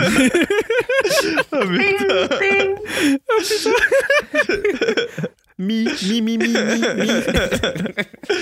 Ah, c'est chaud. non, mais euh, non, mais franchement, Nintendo euh, visionnaire, visionnaire, franchement, Ah, ouais. euh, et surtout, alors qu'il y a aussi un, un truc que je veux rajouter dans les points forts, c'est que là, ils ferment un peu la boucle entre guillemets, parce qu'ils reviennent en fait en tant que, à la base, Nintendo c'est fabricant de jouets. Ils refont un vrai. peu du jouet et ils, allient- ils arrivent à allier les deux, les deux mondes. Je trouve ça Bien ouf. vu. Ouais, Je c'est trouve bien ça, vu. hein. je trouve ça vraiment intelligent de, déjà de se placer sur ce, sur ce marché et surtout de proposer comme ça et, et en fait allier du coup ben, la simplicité du carton à la, à la, aux bijoux technologiques que sont les Joy-Con. Ouais, Je trouve ça, Oui, je trouve ça, ça. vraiment Bien- intéressant. bien vu. Hein. Il y a un truc Bien dont on résumé. parle pas Mm. euh, beaucoup, je trouve, et qui est, qui est révolutionnaire dans ce principe, c'est que Nintendo a mis en place un espèce d'outil de programmation, euh, genre euh, tout bête, pour pouvoir toi-même tenter des vrai. trucs avec ton propre carton, tu vois. Et je pense que vraiment, en plus, tu vois, c'est du gameplay émergent, ça crée des nouvelles possibilités. Et euh, je pense qu'en plus, on peut avoir des joueurs qui vont s'amuser avec ce petit logiciel de programmation à proposer des trucs que, pareil, tu pourras sortir avec une imprimante 3D ou, euh, ou plus simple encore, et ça pourra créer des nouvelles possibilités que Nintendo avait peut-être même pas envisagées. ça Donc peut créer des euh, vocations hein, porte, chez les petits. Les petits peu, tu sais, ben, Exactement. Je sais plus avec qui j'en parlais sur Twitter. À un moment, il me dit oui, mais voilà, Nintendo Labo, je sais pas quoi. Et je lui dit, mais attends, t'offres- imagine, on t'offre ça à toi qui était genre, euh, quand t'étais petit, tu voulais être quoi? Ah, j'aurais kiffé Voilà, ma tu voulais. euh, T'as un, petit, t'as un petit cousin, un petit frère. Son rêve, c'est être. euh, Je, je vais être inventeur. Tu vois, sa, sa maîtresse, elle dit Tu vas être quoi plus tard? Je vais être un inventeur. Je vais inventer des trucs et tout. Bah là, c'est une initiation. Genre, c'est. euh, Premier niveau, bah voilà. Tu veux être ingénieur, tu veux faire des bails et tout. Tiens, bah essaye ça. Est-ce que ça va te plaire, mon petit? Et tu vois, voilà, tu imagine, mais moi, tu m'aurais offert ça quand j'étais petit, mais j'aurais trop kiffé, j'aurais imaginé plein de trucs et tout, j'aurais dit bah vas-y, je vais essayer de faire un monstre, je vais un qui bouge, enfin je sais pas, j'aurais fait j'aurais fait j'aurais imaginé mais les possibilités sont infinies. Pareil pour aussi d'un point de vue totalement économique euh, pour Nintendo, les points de vue pour vendre de nouveaux patrons, c'est euh, c'est ouf parce que ton client là, il a la Switch, il a acheté le premier patron, la première box. Ensuite, bah, comment, comment vendre en fait, euh, comment faire tourner ce service? Bah, Tu vends des patrons. C'est juste des patrons à l'unité, à pas trop cher, à Micromania, à aller à, à 15 balles. Voilà. Puis après, bah, Ouais. tu, tu fais Tu tourner. veux le dire juste le patron sans l'application? Non, non, non. euh, en magasin, tu peux aller, euh, tu peux aller récupérer ton un carton. Bah, du coup, Ouais, un voilà, patron un de patron de rechange, tout ça. Genre si tu l'as abîmé ou si tu veux en avoir un C'est ça, ou un autre etc. design. Et sur le Wii Shop, ouais. enfin non, pardon, le Switch euh, eShop, Ouais. tu télécharges bah, euh, la petite application pour t'aider à faire euh, je ne sais quoi. Oui. C'est par exemple, tu as envie de faire, euh, vas-y, je dis n'importe quoi. Si tu veux faire une pendule, je, je sais pas moi, un truc bizarre, tu vois. ouais, ouais. un truc qui non, mais bouge. ouais, ça, ça ouvre énormément de Et pour Nintendo, c'est- génial parce que du coup, attends, le carton ça coûte pas grand chose au prix d'achat et tout ça. Et tu le, ils te le vendent à 15 balles. Ils, ils- ils font une marge de fou. Ils font une marge de fou, ils gagnent de l'argent, Ouais, tu vois, comme ça. Et aussi, bah voilà, comme je l'ai précisé, pour les personnes qui, qui sont habituées en fait à, à acheter ce genre de. Bah, dans, à des produits do it yourself, c'est pas, c'est pas énorme. C'est pas un prix énorme et tout, c'est pas. euh, c'est pas aberrant. C'est pas aberrant. Je pense que le prix est surtout aberrant bah, pour nous qui, est, euh, qui, euh, qui, qui n'achètent pas en fait, qui consomment pas en fait des trucs do it yourself. Moi, je vais pas chez Emma, je vais pas, euh, je vais pas sur Etsy là Ouais, l'application. t'es pas très loisir Non, créatif. je suis pas du tout ça, tu vois, même si j'aime bien, tu vois, je trouve ça sympa. Mais vas-y, je vais pas en acheter. Si j'ai de l'argent, je vais acheter des jeux vidéo parce que je suis un geek. T'as jamais fait des perles à repasser? Si, bah quand j'étais petit, mais vas-y, faut pas le dire. Ouais. Non, mais il y a pas de honte, hein. il y a quelques années, moi je me suis mis au perles à repasser. Bon, ça m'a tenu une semaine après, j'en ai eu plein le cul, mais sur le coup, je me suis bien. non, mais ouais, mais moi je trouve ça vraiment, vraiment super cool. Vraiment. Alors juste euh, parce que moi j'ai vu tout ça d'un œil super euh, super optimiste et pour en avoir parlé un petit peu avec les parents, euh, faut savoir que les parents quand il arrive Noël et qu'ils doivent se taper la construction de Playmobil et de Lego avec leurs gosses, c'est pas aussi marrant que ce qu'on essaye de faire croire dans les pubs. C'est que la plupart m'ont dit déjà que ça me, ça me fait chier de me taper les Playmobil et les, et les Lego à Noël. J'ai pas encore envie de me taper la construction d'un piano pendant deux ou trois Ouais, heures. ça se trouve en plus. Ah, les Lego, c'est tellement cool. Moi, j'ai- j'aime que la construction des Lego. Si je pouvais.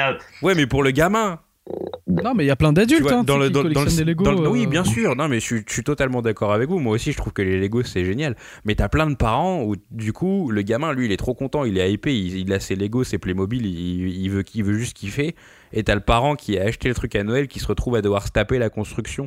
Et c'est pas forcément une partie. Ah moi, oui, j'aime trop ça. Des... J'aime trop les constructions. T'as as raison dans ce sens-là, Pat Ken, de faire un petit disclaimer. C'est vrai que ça, vas-y, si vous avez un enfant turbulent, qui tient pas en place, tout ça, qui casse un peu tout, n'achetez Euh. même pas ça, tu vois, genre, parce qu'il va, il va détruire son votre putain de carton et vous avez fait un tu putain vas de passer robot. deux heures à faire le Ouais, piano. voilà, tu- le mec il fait bam bam c'est fini voilà 60 euros dans Coup le poing. euh, voilà merci au revoir, au revoir, merci tu vois non mais voilà c'est ça non mais c'est très important t'as bien fait de parce que je je m'étais trop excité mais c'est vrai que vas-y si t'as un gosse qui est turbulent tout ça et tout ça sera peut-être pas pour lui tu vois mais vas-y pour un gosse un peu plus calme un peu plus réservé et tout qui, qui est intéressé qui est curieux surtout ça c'est bien pour les personnes qui sont assez curieuses ça peut être un bon choix tu vois mais c'est vrai qu'il y a beaucoup de cas justement où euh, bah, les Lego c'est les parents qui, qui font le bail, tu vois, et pas forcément leurs enfants, Ouais, ouais, parce que ça ne l'intéresse pas, tu vois.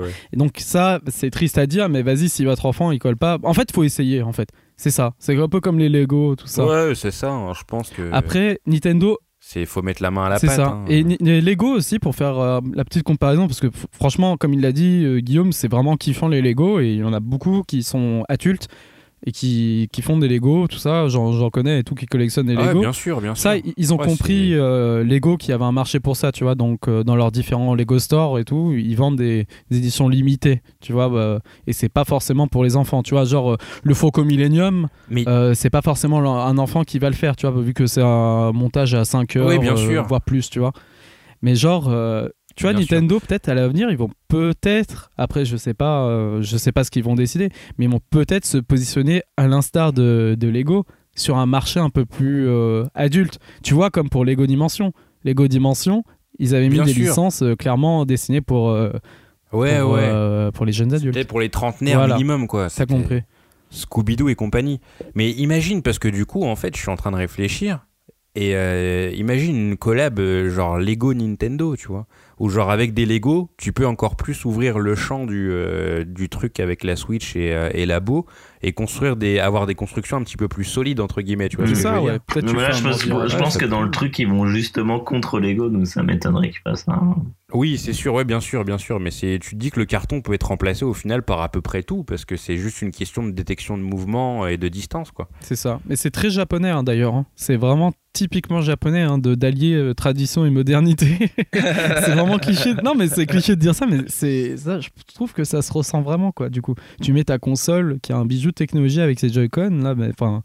C'est euh, et t'allies avec un carton qui est simple. Quoi. Mais c'est aussi euh, les technologies désuètes de Gunpei Yokoi, puisque Ouais. le carton, c'est quand même assez désuet, il faut bien le dire. D'ailleurs, Florent Gorge, hein, qui s'est euh, qui s'est direct euh, exprimé sur Twitter et qui a dit il reconnaît euh, euh, l'ingénieux, non, comment avait dit ça? L'ingéniosité L'inventivité Ouais. de Gunpei Yokoi, dans- euh, Yokoi pardon, sur euh, ses Nintendo Labo. Et Ah oui, bon. Florent Gorge, il connaît bien le personnage vu qu'il a fait sa biographie et tout ça. Donc Très cool, très bon, hein, dédicace à Florent Gorge, hein, excellent ce mec. Excellent. Vraiment un de mes préférés gars sur Terre, je crois. Il me fait trop délire. C'est japonisant. ok, pas mal cette chronique. Ouais, franchement, euh, Eh oui, euh, c'était simple et efficace. Ouais, franchement, c'était cool. Écoutez, est-ce que vous voulez passer à Xbox Game Pass ou vous voulez rajouter de petits trucs, euh, Théo, Guillaume, sur euh, le labo? Est-ce que vous êtes client?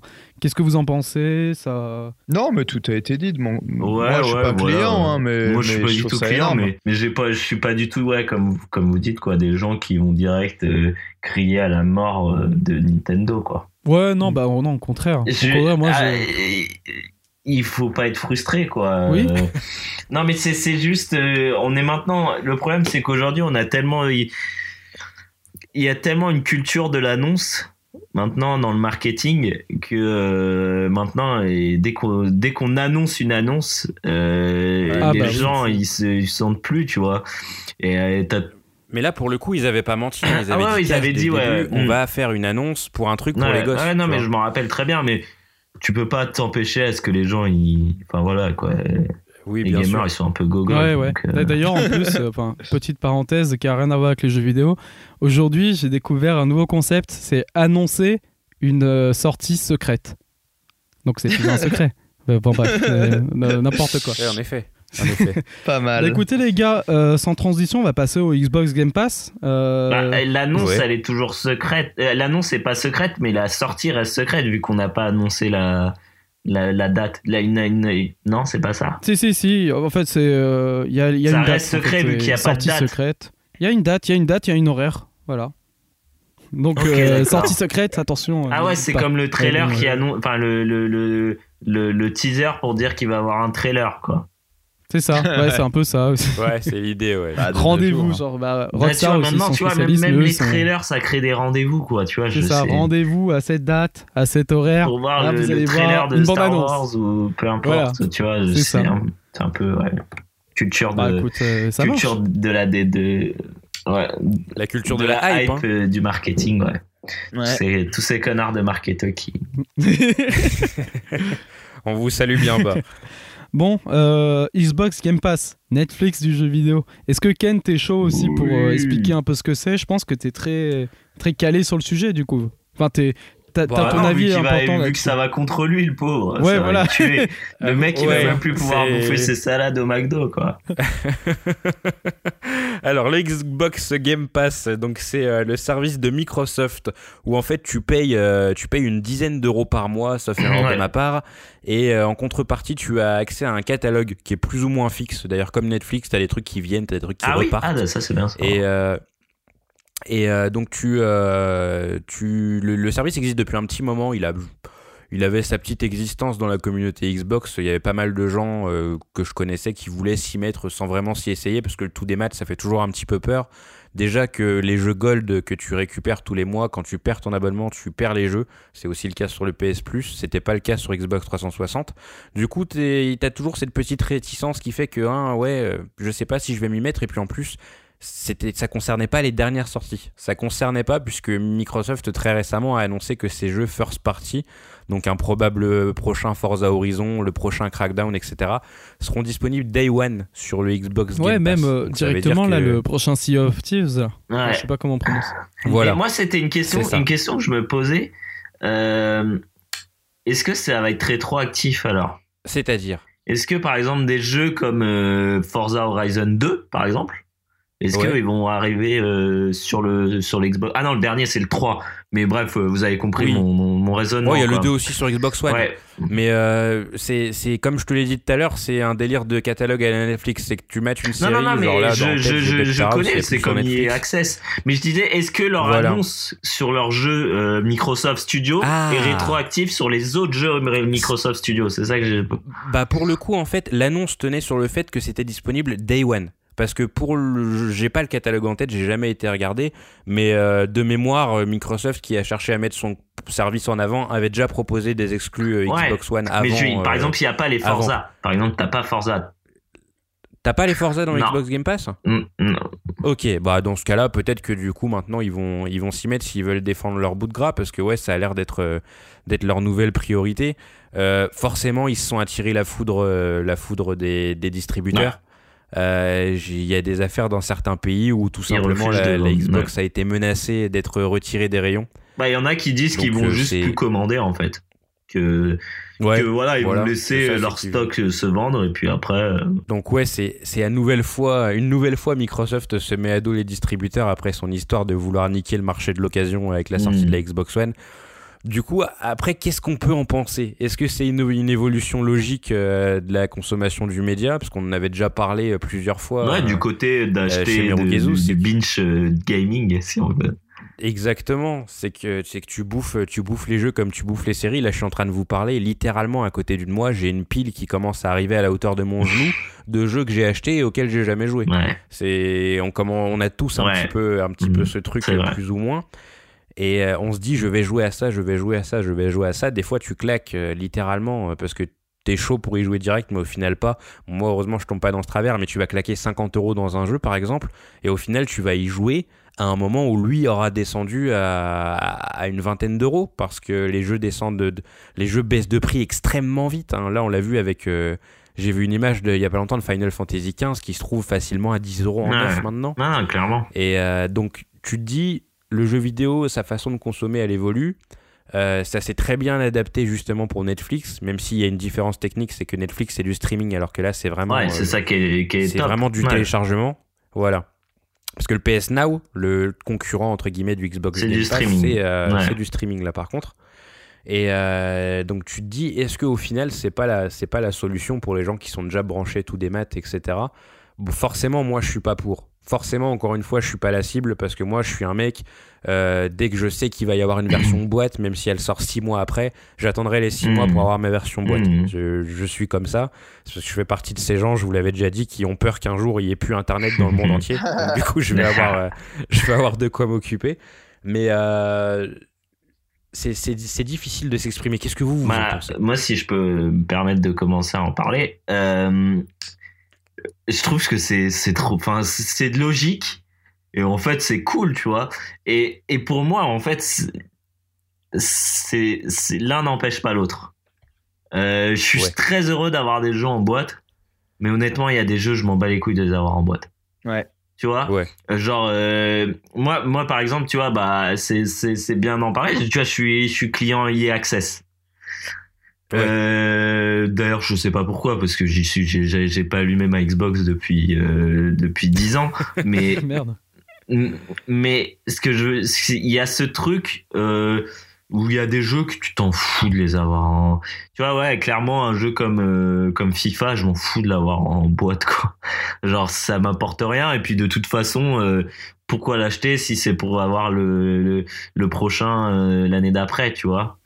Donc, Ouais, c'est- vaut mieux, Oui, Ça, ouais, sûr, ouais, ouais. Sa valeur, euh, elle chute un an plus Ouais. tard. quoi. tu vois, d'ici- tu vois, en plus, d'ici à ce que, par exemple, je sois hypé pour jouer à un jeu de foot, donc euh, d'ici la Coupe du Monde, et bah, FIFA, Mhm, euh, ouais. le prochain, donc c'est le, le nouveau, c'est le 18, euh, il sera déjà sur euh, EA Access, tu vois. Oui. Mm. Donc, du coup, bah, j'ai pas Après, besoin. tu- à l'époque, de- excuse-moi de te couper, mais à l'époque de la Coupe du Monde, il y aura un nouveau jeu un peu mieux. Tu vois, il y aura un FIFA spécial. Non, bah non, il sortira au mois de septembre, Ouais, au mois voilà. d'octobre. Donc, Ouais, au final, la Coupe du Monde, elle sera finie. C'est vrai. C'est vrai, c'est vrai. Ah non, et- quoique des fois ils peuvent le sortir, mais c'est rare. Non, ils sortent, plus ils sortent une, espèce d'add-on euh, Coupe Exact. du Monde. Ouais, parce qu'il y avait Oui, ça, ouais. aussi maintenant. Mm. Ouais, je- Mm. Non, moi je trouve ça bien. Et, et tu vois, par exemple, euh, j'ai beaucoup, beaucoup de, de, vi- de, de vinyles et de, de Blu-ray. Et pourtant, euh, je suis abonné à Apple Music et je suis abonné à Netflix et je suis abonné à Amazon et Mm. à OCS. C'est-. Oui, vrai. c'est- C'est vrai que L'un n'empêche pas l'autre, tu vois. Genre, c'est pas. euh, pour, pour moi, c'est pour moi, c'est un non-problème en fait. Vraiment, je trouve que. Bah, Tu Ouais, penses Ok. Bah, tu, il suffit de voir, euh, il suffit de voir les rayons Blu-ray euh, et les rayons vinyle, tu vois. C'est, Ouais, Il y a c'est- toujours des clients. hein. euh, il y a toujours des enfin, gens. nous, nous, les premiers aussi, du coup. Parce que je suis exactement dans ton cas, Guillaume. euh, Je suis abonné à tout, tout et n'importe quoi, là, en service Mm. sur Internet. Ouais. Pourtant, bah, j'ai toujours un Ouais, budget. Spotify et ouais, voilà. ouais. Pourtant, j'achète toujours de la musique, euh, j'achète toujours euh, Bah oui. quelques Mais je pense que c'est juste une, une façon. euh, c'est et, et tu le vois bien avec Micromania. Micromania, ils l'ont vu venir. Donc ils ont dit bon bah nous on va faire des toys plus que des plus que des jeux, tu vois. Oui, pour se Je pense que positionner sur le une marché, pour aussi de enfin, diversifier un peu. Et l'industrie de la musique, elle a vécu la même chose avec l'arrivée du téléchargement.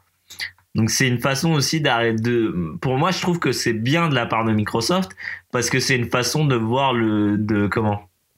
De de prendre le train avant qu'il arrive quoi. Exact, ouais, ouais. ouais. Parce que tu vois C'est quand vrai, même, c'est vrai que de ce point de Ouais, vue, je suis d'accord. à l'époque de l'arrivée du téléchargement, euh, l'industrie euh, du cinéma et l'industrie de la musique, ils ont pleuré leur race, tu vois. Et au Ouais, lieu de et au lieu de, ch- de de chercher des solutions viables à leurs problèmes, ils ont cherché des coupables. nous qui se sont attaqués aux gens qui Ouais. téléchargent.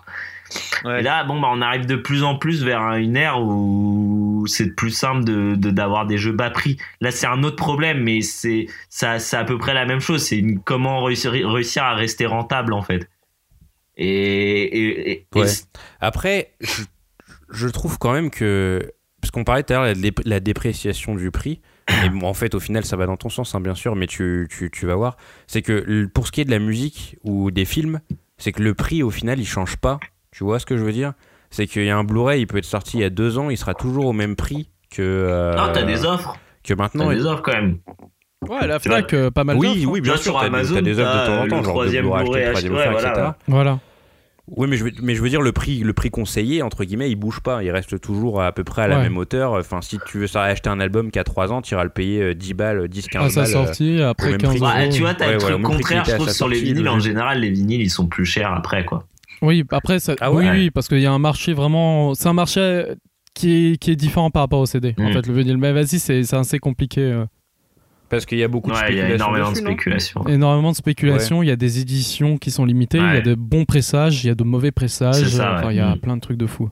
Mais du coup, ouais, le jeu vidéo se casse la gueule super vite au niveau des tarifs. Et comme tu l'as dit tout à l'heure, il y a l'exemple de FIFA où acheter un FIFA en boîte, c'est devenu complètement inutile, Oui. quoi, tu vois.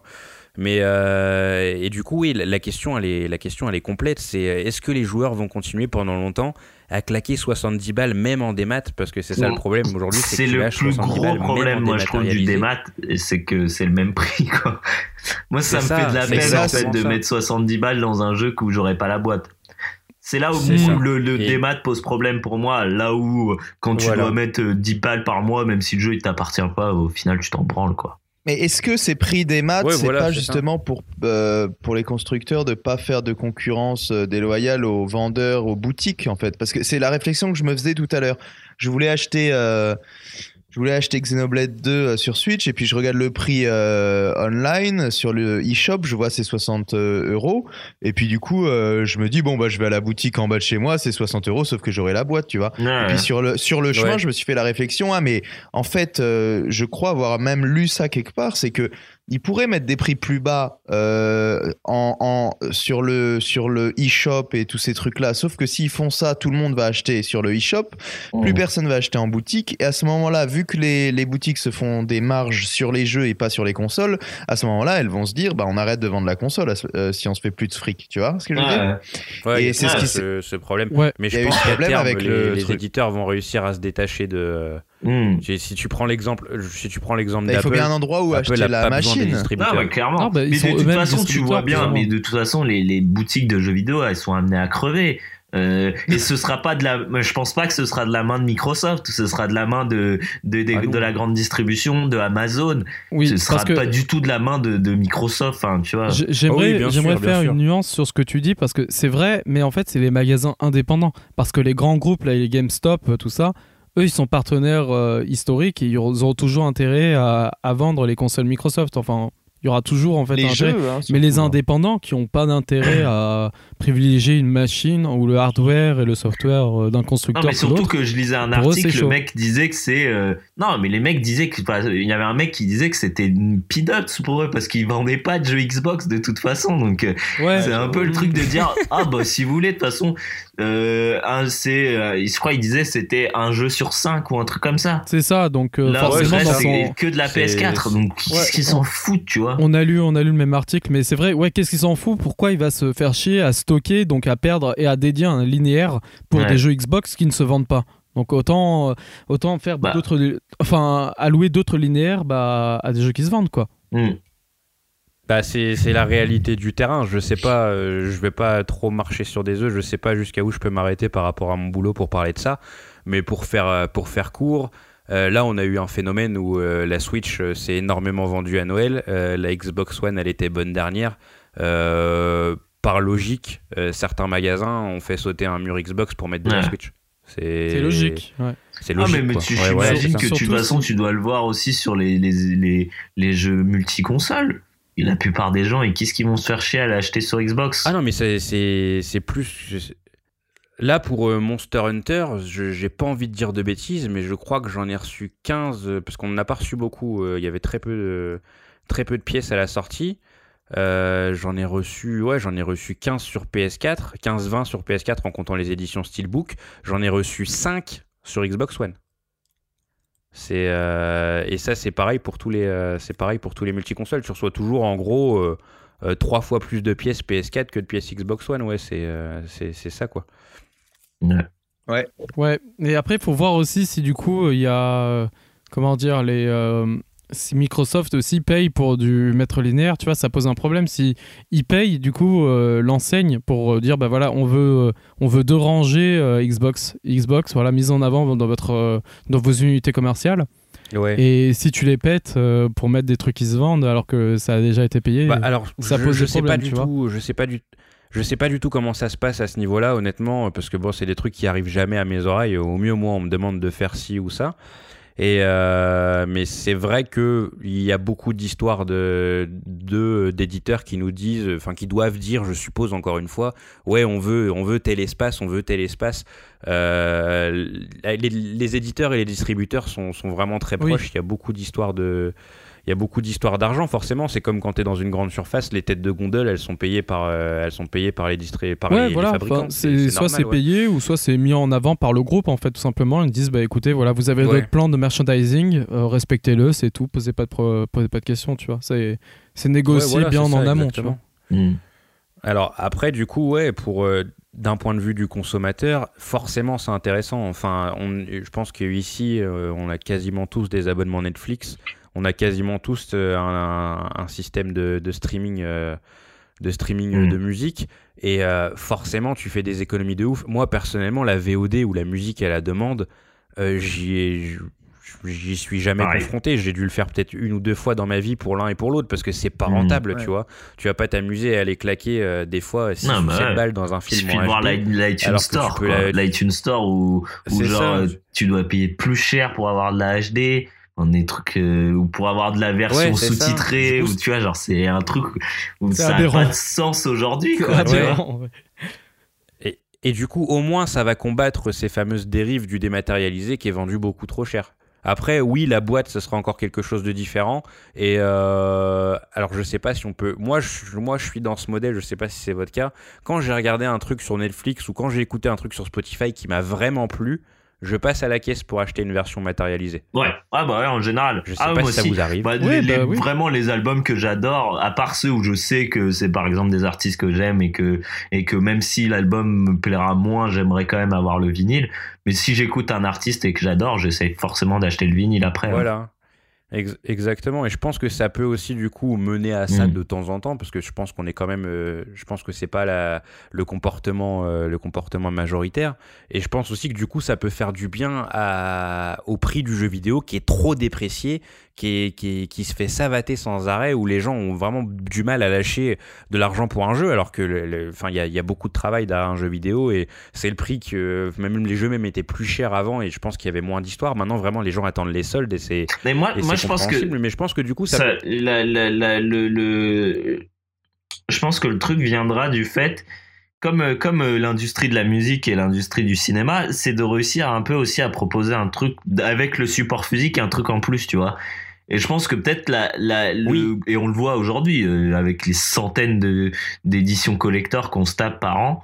euh, que peut-être aussi que Oui, le fait. futur de l'édition physique, il est aussi là-dedans, dans le fait de proposer des trucs.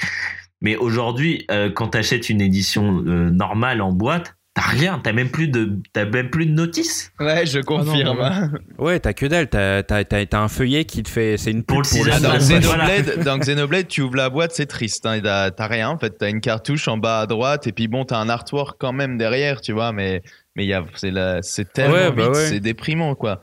Ouais, c'est le cas pour la majorité des jeux Switch. Même Super Mario Odyssey, t'as, t'as ton petit feuillet blanc, je crois, qui parle peut-être de l'épilepsie ou de la garantie Ouais, ou je sais pas quoi, et c'est tout. Ouais, quoi. Encore c'est pire, triste, des hein, fois. franchement. euh. Des fois, en fait, c'est derrière la jaquette, du coup, que la boîte est, du- transparente. Tu vois, là, il y a toutes les infos légales, euh, tout ça, mais non, il n'y a rien. Il y a juste Oui, c'est vrai. en fait, tu vois. C'est ouf. Mais C'est euh, du démat quasiment. hein. C'est du démat matérialisé. Mais Ouais, voilà, c'est ça. Mais quand tu vois que, de toute façon, quand tu vois que tu dois télécharger, euh, tu dois télécharger, euh, je sais pas, la mise à 20 jour. gigas de, de, de, de mise à jour, j'exagère peut-être, mais de, tu vois que tu dois installer le jeu et tout ça sur Xbox, mais genre, Ouais, qu'est-ce que tu vas que te faire matériel, chier à aller prendre un jeu en matériel, ça prend de la place. C'est ça, en Ah, fait. T'as clair. moins en moins l'argument en fait euh, du CD, genre du matériel de vas-y, ça va m'éviter de tout télécharger. Bah, ce- cet argument, il est de moins en moins valable. Ouais. Hmm. Après, après, il y a aussi un gros souci et que qui est un peu le souci de, de toutes les consoles, c'est que les jeux ils sont lourds et que t'as pas vraiment de place quoi dans les dans les disques durs. Ah ouais, c'est vrai c'est que putain, un, Ouais. un Tera, en vrai, euh, sur PS4, euh, tu les remplis vite. Hein. Mais tellement. Ah ouais, tu les remplis super vite. Moi, c'est pour ça que je suis passé à une 2 Tera sur et- Xbox One. et- parce mais- qu'un Tera, c'était pas neuf. Je passais mon temps à supprimer Un des trucs. Tera sur PS4, ça va. Mais un Tera sur Xbox One, c'est une blague. Sérieux? Moi, Ouais, je suis parce que tout sur- le temps en déj de Sur place. PS4, en fait, si tu veux, il y, il y a une grosse partie du. Enfin, la, la console sollicite encore pas mal le CD et elle capte encore des, des données Ouais. dessus. Alors que sur Xbox One, vraiment, une fois que le jeu est installé, le CD il sert juste Ouais, de ça. reconnaissance. Donc tout est installé Mm. sur la console et t'as des jeux comme euh, Halo 5 qui pèsent plus de 100 ouais, gigas. bah clairement. Hmm.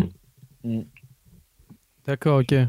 Et euh, ah oui, Quantum Break, même sur PC, avec toutes les séries, euh, les scènes. euh, Ah bah ouais, en HD et scènes, tout. euh, Ah oui, c'est vrai ça. Ouais, les films, quoi. C'était Ouais. c'était 100 gigas sur PC, j'avais jamais vu ça. Mais c'était à cause de la série euh, qu'il y avait dedans, quoi.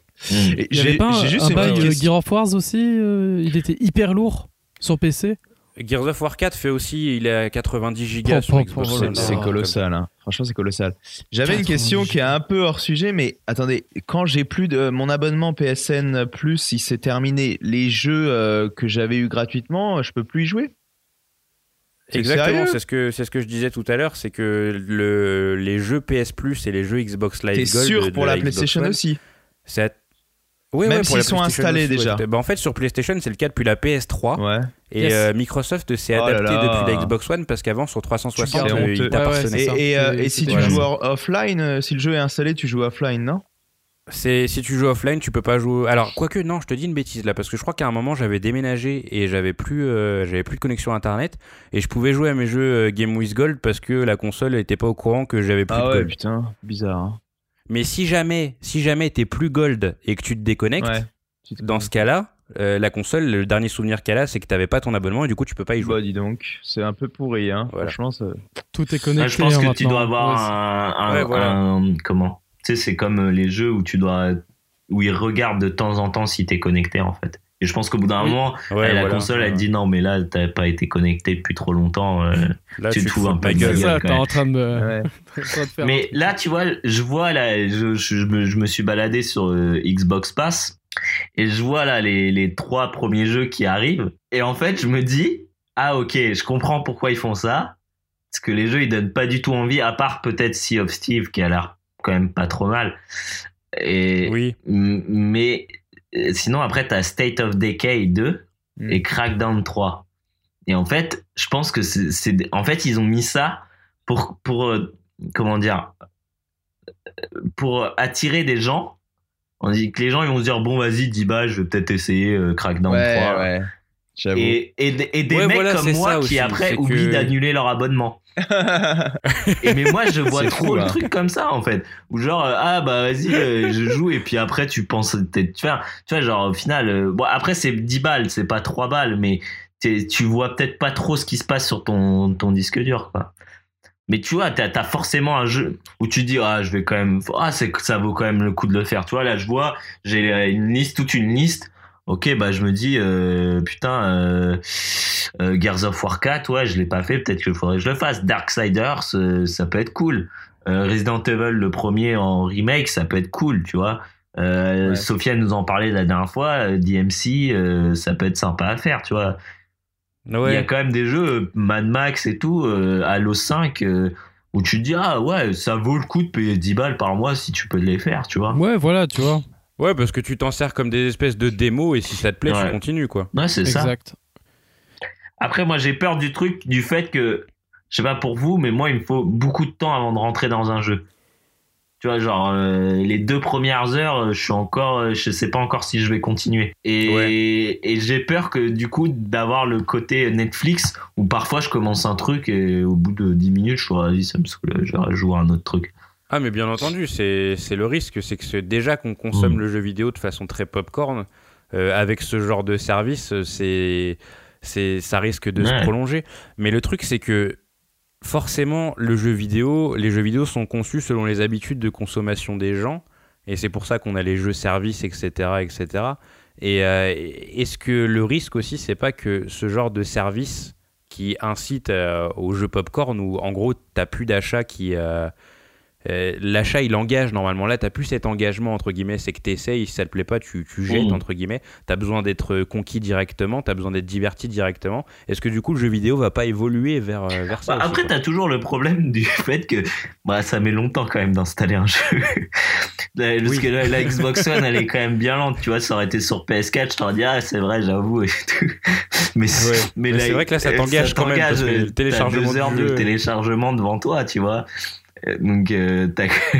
C'est vrai. C'est vrai, vrai, que mine de ouais. rien, ça a un prix ça. Ah, de ouf, de ouf. Mais en tout cas, euh, pour terminer, euh, je pense que euh, rebondir là et terminer c'est- sur la conclusion de Guillaume, comme quoi en fait ça c'est un service qui permet de bouger et d'aller vers l'avant euh, sur les modes de consommation de jeux vidéo. Ça c'est très intéressant en tout cas, je pense. J'avais pas pensé à ça, mais effectivement, tu vois, proposer un tel service, euh, c'est vraiment oser et j'espère que ça va, ça va marcher ou que ça va au moins trouver son Ah, public. bah ouais. hein, pour Mais moi, j'ai le champ du signe, quoi. Parce que Ouais. bon, la Xbox One, c'est bon, quoi. Elle est, elle est C'est vrai que J'ai enterrée, j'ai quoi. l'impression, j'ai l'impression, mais il faut qu'il se. Parce que Julien Chaise, là, dans sa vidéo, il le dit, euh, ça, ça peut être très bien, mais le problème, c'est qu'il faut, faut des exclus. Ouais, Ah bah c'est ça. Faut des Tu trucs, la vidéo de Julien qui, Chiez. qui viennent faire euh, Ouais, non, venir, clairement. euh, les gens, faut qu'ils payent. Mais tu t'achètes une Xbox euh, One S à parce que- 100 balles. Tu vois, t'as des jeux trop cool à faire, quoi. Tu peux faire Halo 5, tu peux Ouais, faire bah Sunset Overdrive, tu peux faire les Gears, tu peux faire Soul Calibur, Soul Calibur 2, tu peux faire Bioshock Infinite, tu peux faire Saints Row. Tu vois, t'as quand même. Ouais, parce qu'avec la avec la ludothèque 360 en Mm. plus, si t'as pas, si tu l'avais pas, euh, si tu l'avais pas par le passé, ouais, t'as Ouais. énormément de jeux à faire. Ouais, parce que dans le Game Pass, il y a plein de jeux euh, 3.6, c'est ça? Ouais, t'as des Alors, quelques ouais, je jeux crois qu'il y a des 3-6. jeux 3.6 Ouais, bah t'as. Euh, bah, qu'est-ce que j'ai dit qui était bah, Bioshock Infinite. euh, t'as. hum, Qu'est-ce que. Attends, je retrouve. Injustice, euh, Street of Rage. Mhm.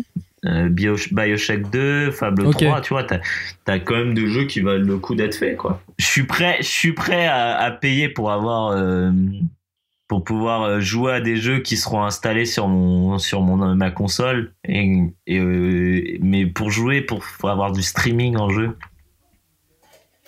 Ouais, c'est Ouais, il faut une connexion de ouf. euh, faut une connexion de ouf Ouais, et une sûr. technologie aussi de ouf.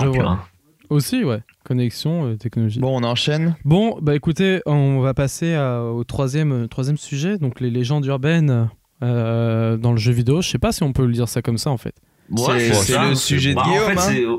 Hmm Qu'est-ce que tu je disais, disais, c'est ton euh, sujet, Théo donc vas-y, présente-le. Hein. Ouais, bah je, euh, je te propose de présenter. Euh, ouais, non, mais moi je voulais revenir avec ce vous que tu de, voulais de- dire, en de fait. cette époque où on était petit et qu'il y avait des trucs que tu trouvais tout seul dans le jeu vidéo. Et, et en fait, pour moi, c'est deux aspects import- intéressants de, de, de l'évolution de notre média, de notre média préféré.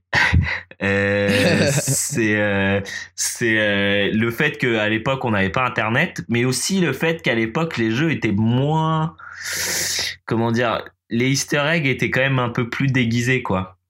Et en fait souvent ça créait des espèces de légendes urbaines. Et bah, ce que je vous en parlais tout à l'heure du fait euh, ouais de L'exemple de Mew, ouais, Mew, genre euh, moi, je, j'ai, Pazou, tu disais que tu l'avais fait aussi. Le fait de, de, ok, alors il faut que tu arrives à choper un Pokémon qui a surf, mais il faut que tu ailles au début du jeu à un endroit où tu peux pas retourner après. Ouais. Et après, ça. en fait, il faut que tu. Donc forcément, ça, ça implique euh, de, de, de supprimer ta Ouais. partie aussi. Ouais, c'est vrai. ouais.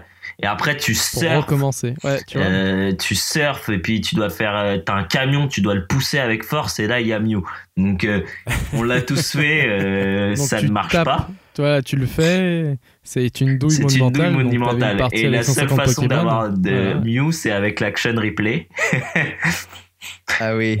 Ouais, c'était. La- majorité des, des légendes urbaines, elles, elles sont nées, euh, je pense, pour nous tous avec Pokémon, parce que comme c'était un énorme phénomène et que t'avais tout le monde qui y jouait, il y avait des rumeurs dans tous les sens. Et euh, bah moi, le, le truc que j'ai gardé encore aujourd'hui, c'est un tic que j'ai toujours euh, sur les versions 3DS, alors que je sais que ça ne change rien. C'est quand tu captures les Pokéballs, Ah oui. enfin les Pokémon, pardon, tu spammes le bouton A, euh, genre pour euh, augmenter tes chances de capture. Alors que mais j'ai l'impression moi, je faisais et euh, flèche du j'ai l'impression que Ça c'est un change peu rien. plus un côté de euh, C'est un Euh, gris-gris. en plus, en fait. chacun a un peu sa, sa technique, tu vois. Parce que moi, ma technique, c'est Oui. de maintenir A et B. Et de, de, de maintenir comme ça et de dire genre ça a marché alors que ça Putain. marche pas. Moi, c'était B et flèche du bas. Oui, bah non, c'est mais bizarre. hein. c'est psy- c'est dans ta Hmm. tête, quoi. Mais moi, j'étais. Attends, dire quelque euh, chose, Ken, jusqu'à aujourd'hui, je pensais que c'était Ouais. vrai. Hein. Là, tu viens de m'apprendre que c'était faux. moi, oui, je faisais flèche Mais du bas et B trouve, tout le temps et je pas. maintenais. Non, mais attends. Il y avait un truc qui était vrai, par contre, c'était pas les Pokémon données. 120 le long de la côte. Oui, ça c'est vrai. Ah ça. bon Et ça, ça, ça nique ta, ta Non, non, non. Bah, à part si tu tombes sur le Pokémon glitch. Mais si tu tombes pas sur un Pokémon glitch, c'est un Pokémon qui est en fait niveau 120 ou 150, je sais plus. Et en fait, dès le premier Mm. combat, il redescend niveau 100. Oui, si, si tu gagnes de l'expérience, euh, il monte de level, mais en fait, il monte pas, il descend au niveau Et 100. attendez, parce que Guillaume, euh, à la base aussi, euh, il avait parlé euh, pour son sujet d'un d'un truc euh, qui est intéressant, euh, qui pour le coup n'est pas une légende urbaine, mais c'était dans GTA. Ouais. En fait, tu avais une mission qui n'était pas indiquée. Mais ça, c'est ça, c'est intéressant aussi. euh, Vas-y, raconte euh, encore une fois. Alors dans GTA 3, le premier, donc le premier sur PS2, t'avais Putain. en fait, et je crois que ça l'était encore après dans Vice City. hein. Et c'était, t'avais encore plus de trucs à gagner. C'était dans le la, la concession automobile, je sais pas si vous vous souvenez. Et donc dans GTA 3, en fait, t'avais un garage, un truc vraiment où personne se doute ou que que c'est là. Et en fait, quand tu regardais Mm, mm. en, en vue subjective sur le sur le sur ce sur ce garage, tu avais un panneau à côté avec les noms de voitures. Et donc bon bah vu que tu joues, tu connais les noms de- des voitures. Ouais. Et en fait, si tu arrivais à amener toutes les voitures qui te disaient, tu gagnais un truc. Mais alors je sais plus du tout ce que tu gagnes. Mais je- ça devait être une voiture spéciale ou un truc comme ça parce que je me souviens dans Vice City, euh, t'avais la, tu pouvais acheter la concession automobile et en fait elle était vide. Et si tu, si tu ramenais à chaque fois les voitures dans le garage, t'avais des nouvelles voitures qui arrivaient dans, ton, dans la, la concession automobile et t'avais les voitures de, de course. Genre t'avais des espèces de stock cars de course super rapides. Ah oui. Mais encore une fois, le, le truc euh, qui est intéressant en termes de game design, c'était que c'était pas, c'était pas du tout indiqué euh, euh, dans l'interface euh, pour le joueur. En fait, c'était un truc qui Mm. était vraiment entièrement dans dans la diégèse du jeu, on peut dire. Ouais. Euh, il fallait regarder le panneau, se dire tiens, euh, peut-être que ça fait quelque chose. Et ça, c'est des, des contenus qui, si t'as pas Internet, euh, c'était c'est des contenus qui, que tu peux découvrir. Bah, déjà, non, ça, tu peux même pas le découvrir par hasard. Donc, c'était des trucs que peut-être 1% des Bah, gens en fait, savaient. tu vois le, tu vois qu'il y a un truc décrit, tu vois qu'il y a Ouais. un truc décrit, tu regardes et forcément, bah, tu vois tout le long du jeu, tu vois les noms des voitures. Ouais. Et, euh, et, euh, et tu te dis, ah bah putain, euh, ça se trouve, c'est un garage, si je ramène la voiture, ça va marcher, tu vois. Et ça Ouais. marche, quoi. Et, mais c'est, mais vrai qu'à l'époque, les jeux, ils t'indiquaient moins les choses, quoi. Tu vois, ils disaient moins, euh, genre, ah, si tu fais ça. Parce que si tu prends par exemple l'exemple de GTA 4, je crois, c'était, Ouais. t'avais un mini-jeu dans ce sens-là, mais c'était, t'avais sur ton téléphone et t'avais les photos des voitures et tu devais aller les chercher, quoi. Mais euh, ce qui, ce qui, moi, j'ai toujours, euh, j'ai toujours trouvé ça assez fascinant et, et c'est pour ça, encore une fois, euh, des fois, j'ai un peu de mal avec les jeux qui sont vraiment trop direct, directifs. Je sais pas comment Ouais. on dit. Mais par exemple, dans GTA 4, pour le coup, t'avais un truc qui, là, n'était même pas une mission ni rien, mais t'avais ce truc complètement gratuit et en même temps que je trouvais assez beau artistiquement. C'était le cœur de la, de la statue de la liberté. Euh, que tu, Oui, ça, c'est vrai, vraiment un truc qui, amène, je trouve, le jeu euh, GTA 4 sur des, dans des sphères un peu plus élevées. euh, Peut-être que GTA 5, justement, tu vois, c'est tout les, le propos qu'il y avait autour de, de Nico Bellic, la guerre et tout, mais Mhm. aussi cet élément-là, et en disant, voilà, le cœur de la ville qui est enchaîné euh, à l'abri des regards et tout. Il y a quand même un truc poétique là-dedans. Mais bon, là, c'est un peu des, hors-sujets. Moi, je voulais aussi rebondir en disant que a, j'ai pas d'exemple précis malheureusement, mais il y a une période où euh, les jeux euh, coûtaient quand même moins cher à, à faire et euh, à produire. hein. Je parle aussi dans l'aspect graphique et tout. Et du coup, les, les créateurs se permettaient de mettre des niveaux entiers, secrets, des gros Ouais. bonus parce que en fait, c'était un mec qui codait ça, ouais, une nuit pendant une nuit, il codait ça. J'exagère un peu, mais alors que plus les productions, ont, les prix de, des productions ont augmenté, et plus il a fallu se dire, bah non, il faut faut qu'on montre tout. on fait pas, on fait, on, on essaye que le joueur il, bah, il ait accès à tout le contenu et qu'il s'en prenne plein la gueule, Ouais, euh, qu'il ouais. soit content et on, on, met, on arrête de cacher trop de choses. tu vois. Ouais, Euh, mais moi, tu mais vois, j'ai- ce que j'adore dans le jeu vidéo, c'est ce- c'est les moments où il y en a, il y en a peu, hein, mais des moments où tu te dis, oh putain, ils ont pensé à ça. Ouais. Et, Ouais, non, ça, c'est vrai, ouais. et, et tu te dis, waouh. Et en fait, c'est et, et c'est un moment où tu, comment dire, où tu vois le truc se profiler. Et tu te dis, ah tiens, je vais essayer, tu vois, genre, euh, ah bah peut-être si je fais ça, peut-être ça va marcher, tu vois. Bah, Breath of the Wild, c'est un excellent exemple. Ouais, ouais, ouais, mais Ouais. bah là, ouais, moi je pensais plus du côté euh, des, des, des, des petites légendes, enfin pas des légendes urbaines, mais des petits easter eggs. The Breath of Oui, the Wild, c'est ouais. carrément le gameplay qui est comme ça. Oui, oui, mais oui. là, je parlais vraiment des trucs où tu te dis, ah putain, mais genre, ah peut-être si je fais ça, il y a un truc, tu vois, genre juste qui fait appel à une curiosité à un moment, mais genre vraiment un truc minuscule.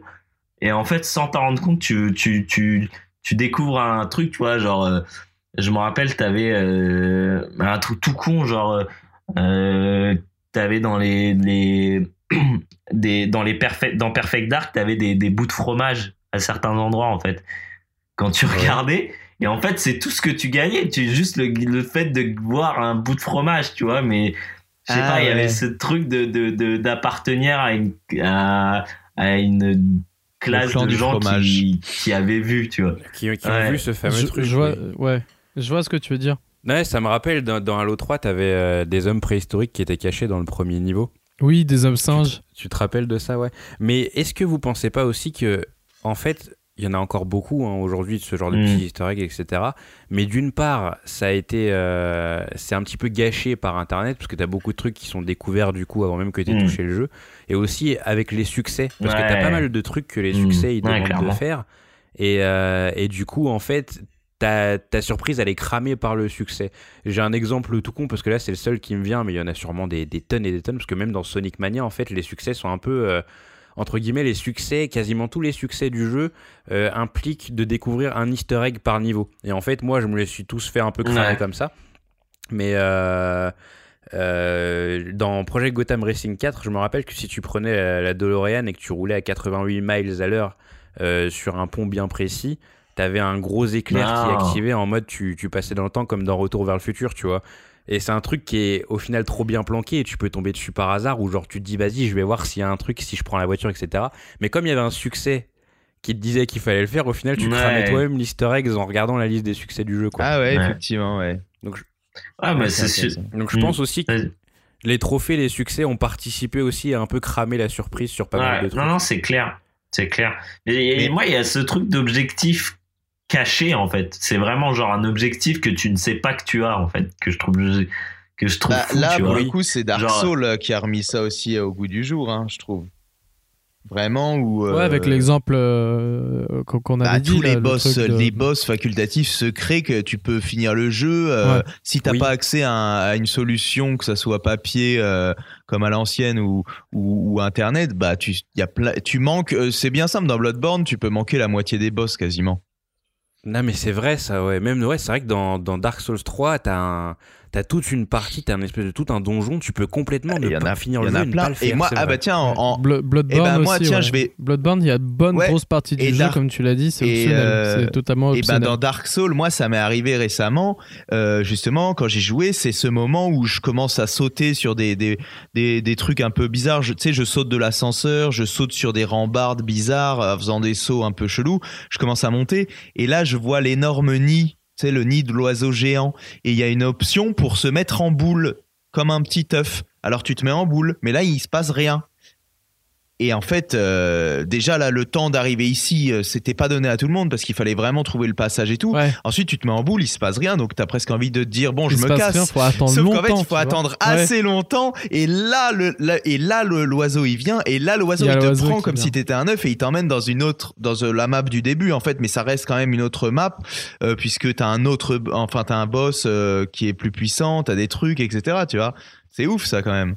Ça, Mm. ça, c'est vraiment un truc, euh, cet aspect-là. C'est pour ça que Guillaume, je trouvais ça intéressant ce sujet aussi parce que c'est vraiment un truc. euh, comme j'ai joué récemment à, à, à- à Dark Souls, c'est vraiment, à mon avis, un jeu qui remettait ça au goût du jour. Quoi. Le fait que euh, tous ces jeux-là, From Software, la moitié du contenu quasiment, il est, il est pas dans le jeu de base. Quoi. Tu peux finir le jeu en loupant Ouais, la moitié ça, quasiment. Putain, je m'en souviens ce passage, je l'avais pas vu sur internet et tout, je l'ai découvert Ouais, de moi- moi-même. moi aussi, Je- ouais. je- J'en revenais pas. J'en revenais pas. Après, quand je. En fait, il y avait une putain de nouvelle zone. J'étais choqué. Genre, je. c'est- Je trouvais ça incroyable. Mais c'est ça qui est incroyable avec, euh, avec les jeux From Soft- Software, pardon, c'est que d'un côté, euh, Internet euh, permet de découvrir le jeu autrement, mais en même temps, je pense que si t'as pas Internet, tu découvres aussi le jeu d'une façon totalement différente. et euh, c'est fou à quel point, dans les deux situations, que t'aies Internet et donc les petits messages, etc., ou que Ouais. tu l'aies euh, Ah. l'expérience de jeu, elle, est, elle peut être Ouais. totalement différente et excellente. Attends, parce que toi, cas, tu quoi. considères qu'Internet, c'est les petits messages. Ok, parce qu'il y a aussi l'Internet, le fait de juste aller sur le wiki. Oui, Parce que moi, les petits messages, ils m'ont vraiment permis, justement, dans Dark Souls, euh, là récemment, de créer un moment euh, qui était une grosse claque dans la gueule en termes de, bah, de jeux vidéo, en fait, et d'univers et tout. C'est que je vois un message qui me dit mur, euh, mur secret. Et là, euh, ça, Oui. c'était euh, juste avant de combattre l'araignée, là. Enfin, bref. Euh, là, ouais, Ouais, voilà. Et là, je, et là, La je meule, ouais, ouais. découvre cet énorme tronc d'arbre, tu sais qui avec des branchages et des branchages qui descend, qui descend, qui descend, et tu descends à travers le tout ce tronc d'arbre. Ça, c'était grâce à un message. hein. J'ai pas checké sur internet et j'ai juste vu le message mur, mur secret. Et donc, Ouais. donc je savais pas ce qu'il y avait après. Et là, tu descends tout l'arbre. Et là, une fois que tu es tout au fond, au fond de la croûte terrestre, tu vois, tu es hyper profond. ouais. T'as une plage gigantesque, infinie, avec une énorme hydre et des arbres géants. Mais tu sais, c'est, c'est Oui, limite un tableau de Salvador Dali euh, 2.0, le truc. Et ça, c'était mais de une claque ouais. de malade parce que je l'ai vraiment découvert euh, grâce au coup de pouce du mec qui a laissé le message. Mais derrière ça, je me suis pris le truc dans la gueule et je me dis putain. Et je me suis dit putain, je suis triste pour les gens qui n'ont pas découvert ça in-game. Ah oui. je suis vraiment Oui, triste parce ce que là, c'est vrai magnifique. Ouais. La musique et tout, genre, Ouais. c'était ouf. euh, Et en plus, moi, je l'ai découvert parce qu'on m'a juste dit tu vois, là, il y a un arbre, essaye de descendre. Et descendre, c'est Ouais, pas non, facile. hein. Il y a des ennemis facile, et ouais. tout, tu peux mourir et tout ça. euh. Donc, il faut le mériter. Ouah, c'est ouf. Mais hein. C'est vrai que Guillaume, euh, si tu cherches un jeu justement qui, euh, qui t'amène à devoir chercher et qui te dit rien du tout et euh, tu découvres qu'en fait tu peux avoir des, des, des niveaux entiers Ouais. qui sont cachés en dehors de la trame principale. euh, la série des soldes, c'est l'exemple parfait parce que ouais, tu peux vraiment passer à côté de, de, de, de grands morceaux du jeu parce que rien ne t'est indiqué, rien ne t'est dit. Si t'as pas internet et si jamais t'essayes de pas te spoiler, tu peux vraiment euh, voir le jeu différemment. Et c'est euh, c'est- c'est un excellent exemple dans le genre, ouais. Ouais, et euh, surtout si- sur PS4 directement, moi je te conseille bah, Bloodborne. Bloodborne, il est incroyable. Ouais, il est- y a plein de passages comme ça. En fait, tu, tu backtrack, tu vas aller voir des trucs et tout. Tu, tu vas littéralement dans l'infini. J'ai. C'est, euh, tu, tu vois des Ouais. trucs de fou. Enfin, je... Mais après, le jeu, il joue beaucoup sur ça, Bloodborne. Parce qu'en fait, le, le délire, c'est les bails de la lucidité. Si tu as trop Ah de oui. lucidité, en fait, Mm. dans le jeu, c'est un peu euh, le système de gameplay troll. Bon, c'est un mini spoiler et tout, mais en fait, si t'es trop lucide, tu commences à devenir fou. Mhm. Et en fait, dans le dans l'histoire du jeu, en fait, c'est la, c'est la folie euh, des hommes. En fait, c'est les gens, ils ont voulu trop savoir sur plein de trucs qui, qui sont, bah en fait, les hommes sont arrivés à leur perte en fait à Ouais, cause bah, de ça, tu plus, vois. et c'est toi aussi, tu commences à chercher dans, dans le jeu à- et tu, tu vois des trucs de fou et des trucs qui sont totalement Ouais. optionnels. C'est ça, rien ne te le dit en fait. En fait, tu peux avoir des indices en lisant en fait euh, la description des objets et c'est comme ça en fait que font euh, From Software en tout cas les jeux dirigés par euh, Miyazaki de From Software c'est il te raconte en fait euh, l'histoire il te donne des indices quand tu vas analyser un objet ou tu vas récupérer un objet tu vas lire sa Ouais. description Mm. ça va te dire des petits indices sur quoi faire tu vois mais c'est très cryptique mais en tout cas on- moi pour euh, quelqu'un qui a adoré euh, Dark Souls j'ai pas trop accroché à l'histoire du jeu et tout pour moi c'est comme s'il n'y avait pas d'histoire c'est l'ambiance. bah, hein. Bloodborne pour moi Ah oui, oui, Bloodborne. c'est Ouais. le contraire j'ai adoré Mm. l'histoire l'ambiance et tout de Bloodborne là c'est un gros gros point fort du jeu Ouais. tu vois et pareil en fait euh, si tu écoutes en fait euh, le jeu euh, tel quel t'as la moitié du jeu tu, tu, tu passes à côté de la Ouais. moitié du jeu il y a La, la moitié des euh, tu, ne tu les as jamais vus parce que t'as pas essayé de faire ça, t'as pas essayé de faire ça et tout ça. Enfin, t'es t'es allé en ligne droite, t'as terminé le jeu, GG, mais t'as rien vu du jeu, quoi. T'as pas compris, c'est normal puisque t'as t'as t'as pas cherché à comprendre, tu vois. Mais d'un côté, tu n'es pas, euh, comment dire, le jeu, il te, il, il va pas te mettre mal. Genre, t'as pas compris et tout, c'est non. T'as voulu faire le jeu de cette façon, ok, fine. Fais-le de cette façon, t'as fini, bah, on te félicite comme ça. Mais après, si tu as cette volonté de chercher par toi-même et d'accéder, bah, du coup, t'es récompensé par des nouvelles zones, de nouveaux personnages, de nouveaux boss, de nouvelles fins. Parce que du coup, Bloodborne, c'est, je crois que c'est le seul Souls qui a trois fins. Ah et euh, bah voilà, il faut les mériter, Ouais. tu vois. Après, je t'avoue, moi j'ai fait une fin. Le reste, comme j'ai pas le time, je regardais Ouais, sur ouais, YouTube, tu vois. Mais, euh, mais le, Mais t'as quand même une bonne. trois fins, non, pas où Euh, Dark Souls 3, il a trois fins, je sais pas. Alors Dark Souls 3, sûr, il a trois fins, ouais. D'accord. le 1 et le 2, je sais pas. Je crois le, Le, 1, le 1, il y a deux fins. Il y a oui, deux fins en deux fait. fins, ouais, en effet. Ouais, ouais. Parce que c'est soit tu. Enfin bref, je vais pas, je vais pas spoiler. Oui, oui. Parce que le jeu il va ressortir en mastered et tout, donc euh, voilà. Bref, non, mais en Je tout cas, voulais juste c'est ra- c'est vrai Ah, que la, série des Souls, ouais, c'est un bon exemple. Non, non, je voulais juste dire un- une petite anecdote, mais euh, comme on disait que Dark Souls euh, s'était inspiré par les Donjons et Dragons, les livres euh, dont vous êtes le héros et tout, et on dit, euh, on dit souvent que Bloodborne s'est inspiré par euh, Lovecraft euh, au niveau euh, du fait qu'il y ait les grands anciens, enfin les énormes monstres, notamment avec Euh, les c'est- tentaculaires. C'est cauchemardesque. Et, Ouais, et ouais, aussi parce que euh, on parle toujours en restant sur les, les jeux de rôle papier, euh, il y avait le jeu de rôle Lovecraft qui Call of Cthulhu euh, qui mettait justement euh, ce système de folie. euh, que le système de folie était dans le jeu de rôle papier en fait avec des et du coup Ah, oui et du coup euh, ce truc que Comme de, Eternal du lus- Darkness. Ouais, et bah oui, bah Eternal Darkness, ça se basait aussi euh, là-dessus. Oui. Euh, que, je l'ai, je l'ai pas fini malheureusement Eternal Darkness, mais mais voilà et le système de lucidité de Bloodborne, euh, ça vient de là aussi. C'est plus plus tu Ouais, plus, ouais, c'est, c'est vachement intéressant ce que tu as dit. Hein. Plus tu es conscient et plus tu deviens fou parce que tu vois la réalité du monde et que euh, voilà qu'en réalité euh, on n'est que des jouets dans les dans les mains de des grands anciens euh, qui nous veulent euh, qui veulent notre perte. Tu vois, moi ça, moi j'adore Lovecraft. euh, c'est énorme, tu vois. C'est mystique. tu vois. Franchement, moi j'ai jamais lu un livre de Lovecraft, mais ça m'a vraiment donné envie de, de lire. Je connaissais pas, enfin je connaissais de Ouais, nom, tu sûr. vois. Je connais euh, Cthulhu, tout ça, mais mais vas-y, ça m'a vraiment donné en fait de de lire, de, bien. de, de plonger dans cet univers. Bah, mais- Et pareil, en fait, c'est c'est- rien n'est expliqué. Ouais. Enfin, c'est à toi de- d'aller chercher. Et d'ailleurs, le bail de lucidité, même dans le niveau du gameplay, ça se ressent. Parce que du coup, tu vas, si tu as, si as un certain nombre de lucidité, tu vas avoir des lignes de dialogue que tu n'auras pas si tu n'as Ah, pas assez de lucidité. Tu vas entendre des choses dans le jeu que normalement tu n'entends pas. En plus, là, on a un ami en commun là, qui joue en ce moment Ah à oui, Bloodborne. Il dit Je vais briller, je vais briller, Ouais, je deviens fou. J'entends, bah après, je vais pas spoiler. mais je dis C'est normal, c'est normal parce que Ah fais oui, ça. il m'a dit ça. Oui, oui, oui.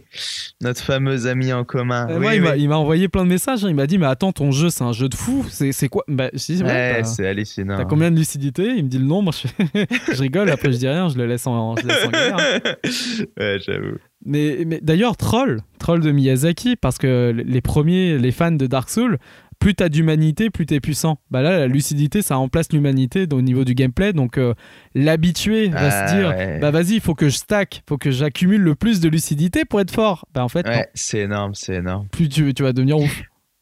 C'est- incroyable, c'est un jeu incroyable, Bloodborne. Oui, et d'ailleurs, je voulais juste souligner euh, que euh, ouais, les, les deux, les, les- vraiment les jeux que, que Miyazaki a, a, a dirigé, euh, c'est c'est Demon Soul, Dark Soul et Bloodborne, et en particulier, et qui sont en fait les vrais grands jeux dans toutes ces histoires, parce que euh, franchement, euh, c'est là où il y a du génie, quoi. C'est en tout cas Dar- euh, Demon Soul, bien sûr, comme Génie. comme le premier jeu, mais, mais, mais Dark Souls et Bloodborne, c'est des jeux fantastiques. Et, et, et au final, c'est vraiment Hidetaka Miyazaki qui est le, le génie derrière cette affaire. Parce que Dark Souls 2, je l'ai un commencé, putain de génie. honnêtement, pff, ça avait, moi, pour moi, j'ai pas En eu fait- l'impression que c'était à la hauteur. Et sur le 3, bah, Dark Souls 3, c'est un jeu pas mal, car euh, Miyazaki était euh, co-directeur, tu vois. Mais c'est pas vraiment son bébé non plus, quoi.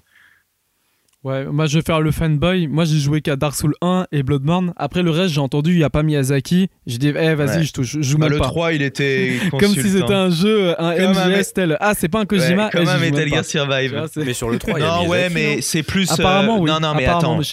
Bloodborne est sorti en 2015 et Dark Souls 3, il est sorti en 2016. Donc à un moment donné, euh, le calendrier, euh, il a ses limites. Il a pas pu être sur les deux en même temps, tu vois. Où il a, il a été co-directeur. À mon avis, c'était juste histoire de mettre son nom et dire non, mais il est là, vous inquiétez pas. Euh, le pa- euh, il est, je pense qu'il a été consultant, qu'il a co-dirigé, qu'il a dit non, on fait ça comme ça, comme ça. Et c'est pour ça que le jeu est quand même bien, tu vois. Mais c'est pas ce que c'est ce que je te disais, c'est pas son ouais. bébé à 100%, quoi, tu vois. Vas-y, je vais quand même essayer. Moi, le Dark Souls 2, je le touche Ah, même je- pas. je Moi, j'ai entendu, c'est pas du tout la même la équipe merde. et tout. Je fais, ok, je le touche. Hop. Même le DLC et tout ça, c'est apparemment c'est la, c'est n'importe quoi. C'est pas Dark Souls. Non, apparemment, ça avait l'air, ça avait l'air chelou. Mais vas-y, le Dark Souls 3, je vais quand même essayer de le faire, tu vois. Dark Souls tout 3, cas, ça vaut le coup quand même. je pense. euh, en tout cas, putain, Miyazaki, il a fait deux jeux, deux jeux que Bah, je kiffe deux des énormément. meilleurs jeux, Dark Souls 1, euh, euh, deux incroyable. des jeux les plus révolutionnaires, euh, les plus puissants, quoi, de ces dernières années. Ah non, mais ouais. Vas-y, on conclut, hein, les gars, ouf, hein. Mais en tout Ouais, cas, parce que là, euh, on bon en prend beaucoup de sujet. temps, on commence Non, à mais faire surtout, des. surtout qu'en fait, on n'a pas du tout parlé de mon sujet, on a parlé de Dark Souls, quoi. Ouais, mais, mais je trouve que, bah, on peut, on peut reprendre un peu le sujet de Guillaume, mais, mais je trouve que Dark Non, Souls, c'est, c'est euh, bon. c'est, Ça ça illustre. Non, super de toute bien. façon, le- tout c'était pas ce- préparé. euh, C'était bien que vous ayez parlé pendant trois quarts d'heure de Dark Souls. Non, mais tout ce, ce système de, de, lucidité, euh, ça, ça fait partie de, de la même catégorie. C'est pas des trucs qui te sont dits et, et justement, c'est des trucs que tu peux découvrir de manière empirique en jouant, euh, comme le truc dans GTA. euh, et voilà. hein. Non, je trouve ça, je trouve ça cool. Non, mais c'est vrai que c'était un bon, entre guillemets, contre-exemple, euh, la série des Souls, parce que vraiment, ouais, c'est. C'est, t'as des, des- comme je l'ai dit tout à l'heure, ouais, t'as des zones entières où, enfin, que tu peux passer totalement à côté, et ça rappelle justement c'est cette époque où tu pouvais tomber sur un niveau secret entre guillemets comme ça, un peu comme par magie, quoi. Mm. Ouais, Comme à un moment Et où tu aussi, dé- bah, du coup, euh, tu décides les- de tomber dans un Mario et en fait, euh, tu tombes dans un niveau secret. Tu sais, j'y ai pensé tout à l'heure, ouais, justement, c'est ça, c'est que le, le niveau euh, sous la forêt dans Mario, c'est Ouais. C'est exactement ce, que, ce dont tu parlais, quoi. C'est que, euh, pour moi, manque de bol, c'est euh, un collègue qui m'en a parlé. Il m'a dit, Eh, au fait, t'as vu cette zone? J'ai fait, hein? De quoi? Et je suis rentré, j'ai essayé, j'ai fait, oh putain. Mais en effet, si tu tombes dedans, je pense, de toi-même, tu dois dire, waouh ouais, mort. ça doit être, Ouais. ça doit être Voilà, le en fait, sentiment, de, le Bah, sentiment dont ouais, tu parlais tout à carrément. l'heure. Et, le cheval euh, mystique aussi dans Breath of the Wild. Je sais pas si vous l'avez vu, mais ça, c'est typiquement, c'est pareil. C'est un truc, à un moment donné, tu fais, c'est quoi cette lumière sur la colline? T'arrives, tu vois ce truc. euh, Oui. si tu, si tu passes à côté, tu passes à côté. Jamais de la vie, ils vont te le dire dans la Ouais. quête principale. Ça fait partie Ouais, de, ces, ouais. de ces délires-là. hein. C'est des grands moments de, de jeux vidéo. C'est la passion du jeu vidéo. La passion. Bon, Pazou, on Mais te laisse écoutez- conclure Ouais, bah écoutez, euh, on a fait un peu plus de temps que Comme prévu, d'hab. hein, comme d'hab. Un peu. Comme d'hab. Un peu, Mais euh, c'est tous les jours, on est à chaque fois, on est là, ah non mais c'est bien et tout. Là, on va pas trop parler pendant le à quoi tu joues, donc euh, ça va être cool. euh, On va pouvoir enchaîner rapidement. Et à chaque fois, le à quoi tu joues, il c'est ça. c'est- Non, c'est mais là, on est, on est sous la barre des entière. 3 heures avec. euh, ça va aller. Ah hein. oui, oh, c'est Ouais. pas mal, en effet. Bah, mais Attends. bon, voilà, écoute, hein, on a des choses à dire, c'est bien. Oui, c'est bien, ça. c'est cool. Euh, bah, en tout cas, euh, je voulais vous remercier déjà vous euh, pour votre présence. Euh, Est-ce que Kate, tu peux me rappeler euh, l'actualité de Merogezu? Là, en ce moment, on a sorti la bibliothèque. C'était la bibliothèque qui est sortie, euh, qui est sortie dimanche, euh, dimanche 4 février, donc euh, hier au moment où on vous parle, euh, qui est cette fois sur euh, Michiru Yamane, donc la compositrice historique de la série Castlevania. Et en dehors de ça, on a aussi euh, donc un- une autre soundtrack du dimanche qui va tomber, je pense, à peu près en même temps que le podcast, non? Ouais, ben, ouais, à peu près du podcast. Le podcast, normalement, si tout va bien, si vous écoutez ça, il est, le 10, 10 février. Euh, ouais, il sera le 13, je crois. Non, non, il sera le Ouais, 11. Non, la, la- la podcast, la prochaine soundtrack quand du dimanche sortira le 11. Ouais, bah, le, ouais, le ce sera à 11. peu près au même moment, ouais. Ça sera Tu- ça, bah, ça sera le 11. Tu, tu, tu veux du coup dire de quoi ça va parler ou tu veux garder ça secret jusqu'au bout? Alors, ça sera. Euh, Enfin, mi, mi, mi-secret, ça sera en fait une soundtrack du dimanche euh, spécial Saint-Valentin. Oh. Ah oui, Ah. ok, ok, ok. Et, et attendez, il y a la Ah. soundtrack aussi sur Monster Hunter qui est sortie, dont on n'a pas parlé en, en podcast. Oui, qui est sorti, euh, qui est sorti Non, mais ça, colle à l'actualité. C'est que c'est une, euh, oui, c'est une soundtrack. Bah. Pazou, peut-être Ouais, tu veux le dire. ça colle. Bah oui, bah Monster, euh, euh, pardon, soundtrack du dimanche euh, dédié à des arrangements jazz de Monster Hunter réalisés par le, le saxophoniste Zach Zinger. Donc euh, bah, petite sélection en fait euh, de l'album, quelques quelques thèmes réarrangés par euh, le musicien et sa bande avec euh, quelques guests. euh, dont Thomas Béranger, j'ai oublié son nom de famille. Donc c'est un, un musicien en fait qui a collaboré avec euh, pas mal de groupes de musique, dont dont T-Pain. La classe. dont T-Pain et euh, il y a qui aussi? Ben, The Franz Ferdinand et The White Straps et tout ça. Bon, vraiment pas mal et plutôt cool. Franchement, allez- n'hésitez pas à les écouter hein, si, ça, si ça vous plaît. N'hésitez pas à, à faire remonter vos, euh, vos remarques et tout ça. On essaye de, de- de- d'améliorer ce format. Et euh, ben oui, ben checker aussi du coup la bibliothèque là de, de Ken et Guillaume, qui ils ont, ils ont beaucoup taffé dessus et ça fait plaisir. En tout cas, les premiers retours qu'on a eus, c'est- ça fait super plaisir, ça fait Ouais, chaud au beau démarrage pour cette bibliothèque. Et je veux rien Poucave, mais à Skip, il y a Guillaume qui prépare euh, un format vidéo. En fait, tu veux, tu veux me spot pour que, pour que j'ai plus le choix et qu'il faut absolument que je le finisse, quoi, en fait. On veut te mettre sur la pression sociale. Les gens vont dire Guillaume, libérez Ouais. Guillaume. Wow. Il arrivera un jour, c'est genre notre carte de Joker, surtout la carte de Joker de Guillaume. Du coup, à tout moment, il va nous dire Les gars, j'ai fini. comme ça, vous allez voir la- le bout de la carte qui brille comme ça. je vais, je vais l'éclater sur le sol, sur la table. Et je vais dire, Tiens, un jour ça sortira. ouais. Bah écoutez, euh, qu'est-ce qu'il y a d'autre aussi à dire Euh, Ken, tu veux dire un truc? Vous voulez dire un Non. truc? pas spécialement. Hmm. Non, bah écoutez. Bah écoutez, je vous, je vous remercie encore. Euh, bah, n'hési- n'hésitez pas à écouter du coup euh, CQLB aussi, donc le podcast de Guillaume et de. Sofiane. Bah, D'ici là, il y aura le là, 18 qui sera sorti. ouais. Ah bah propre. En tout cas, il y aura Ouais. le 18 qui... Bah, n'hé- N'hésitez pas à le Et- sortir, ça sera alors, sur quoi le 18 Vous avez... On sait pas encore. Alors, Sofiane, je lui ai parlé tout à l'heure. Il m'a dit il veut parler de la magie, mais il dit que c'est trop, c'est trop large, donc il va sûrement. Genre magie prestigi... prestigitateur, non, genre le les bails comme connaissant, ça je pense que ce sera plus de la magie fantasy. Euh, Ah, ça sera pas sur Chris Angel, le magicien des ténèbres. C'est qui ce mec Vous connaissez mais pas bien sûr que si, mais passait, bien sûr. un attends, avec le mec qui volait. Je connais pas. Ouais, ouais, il faisait des trucs de ouf, il marchait sur la façade des buildings. Ouais. ça. Putain. Pas mal, hein. N'hésitez pas à aller checker ça, la bibliothèque, la soundtrack du dimanche. Et avec, on euh, espère aussi un voilà. retour de la question coquine. On y travaille. Ah. Ça- ça va Et la prochaine plaisir. fois, Bah, Un peu on fait un quiz. un peu de bien La sûr. prochaine fois, on fait un quiz, les gars. Bah écoutez, euh, bah écoute, on a fait le tour. hein. Je vais pas vous retarder plus longtemps. Euh, Je vous souhaite une euh, bonne journée, une bonne Yes. soirée. Et euh, bisous, à la prochaine. À très plus. bientôt. Ciao. Salut.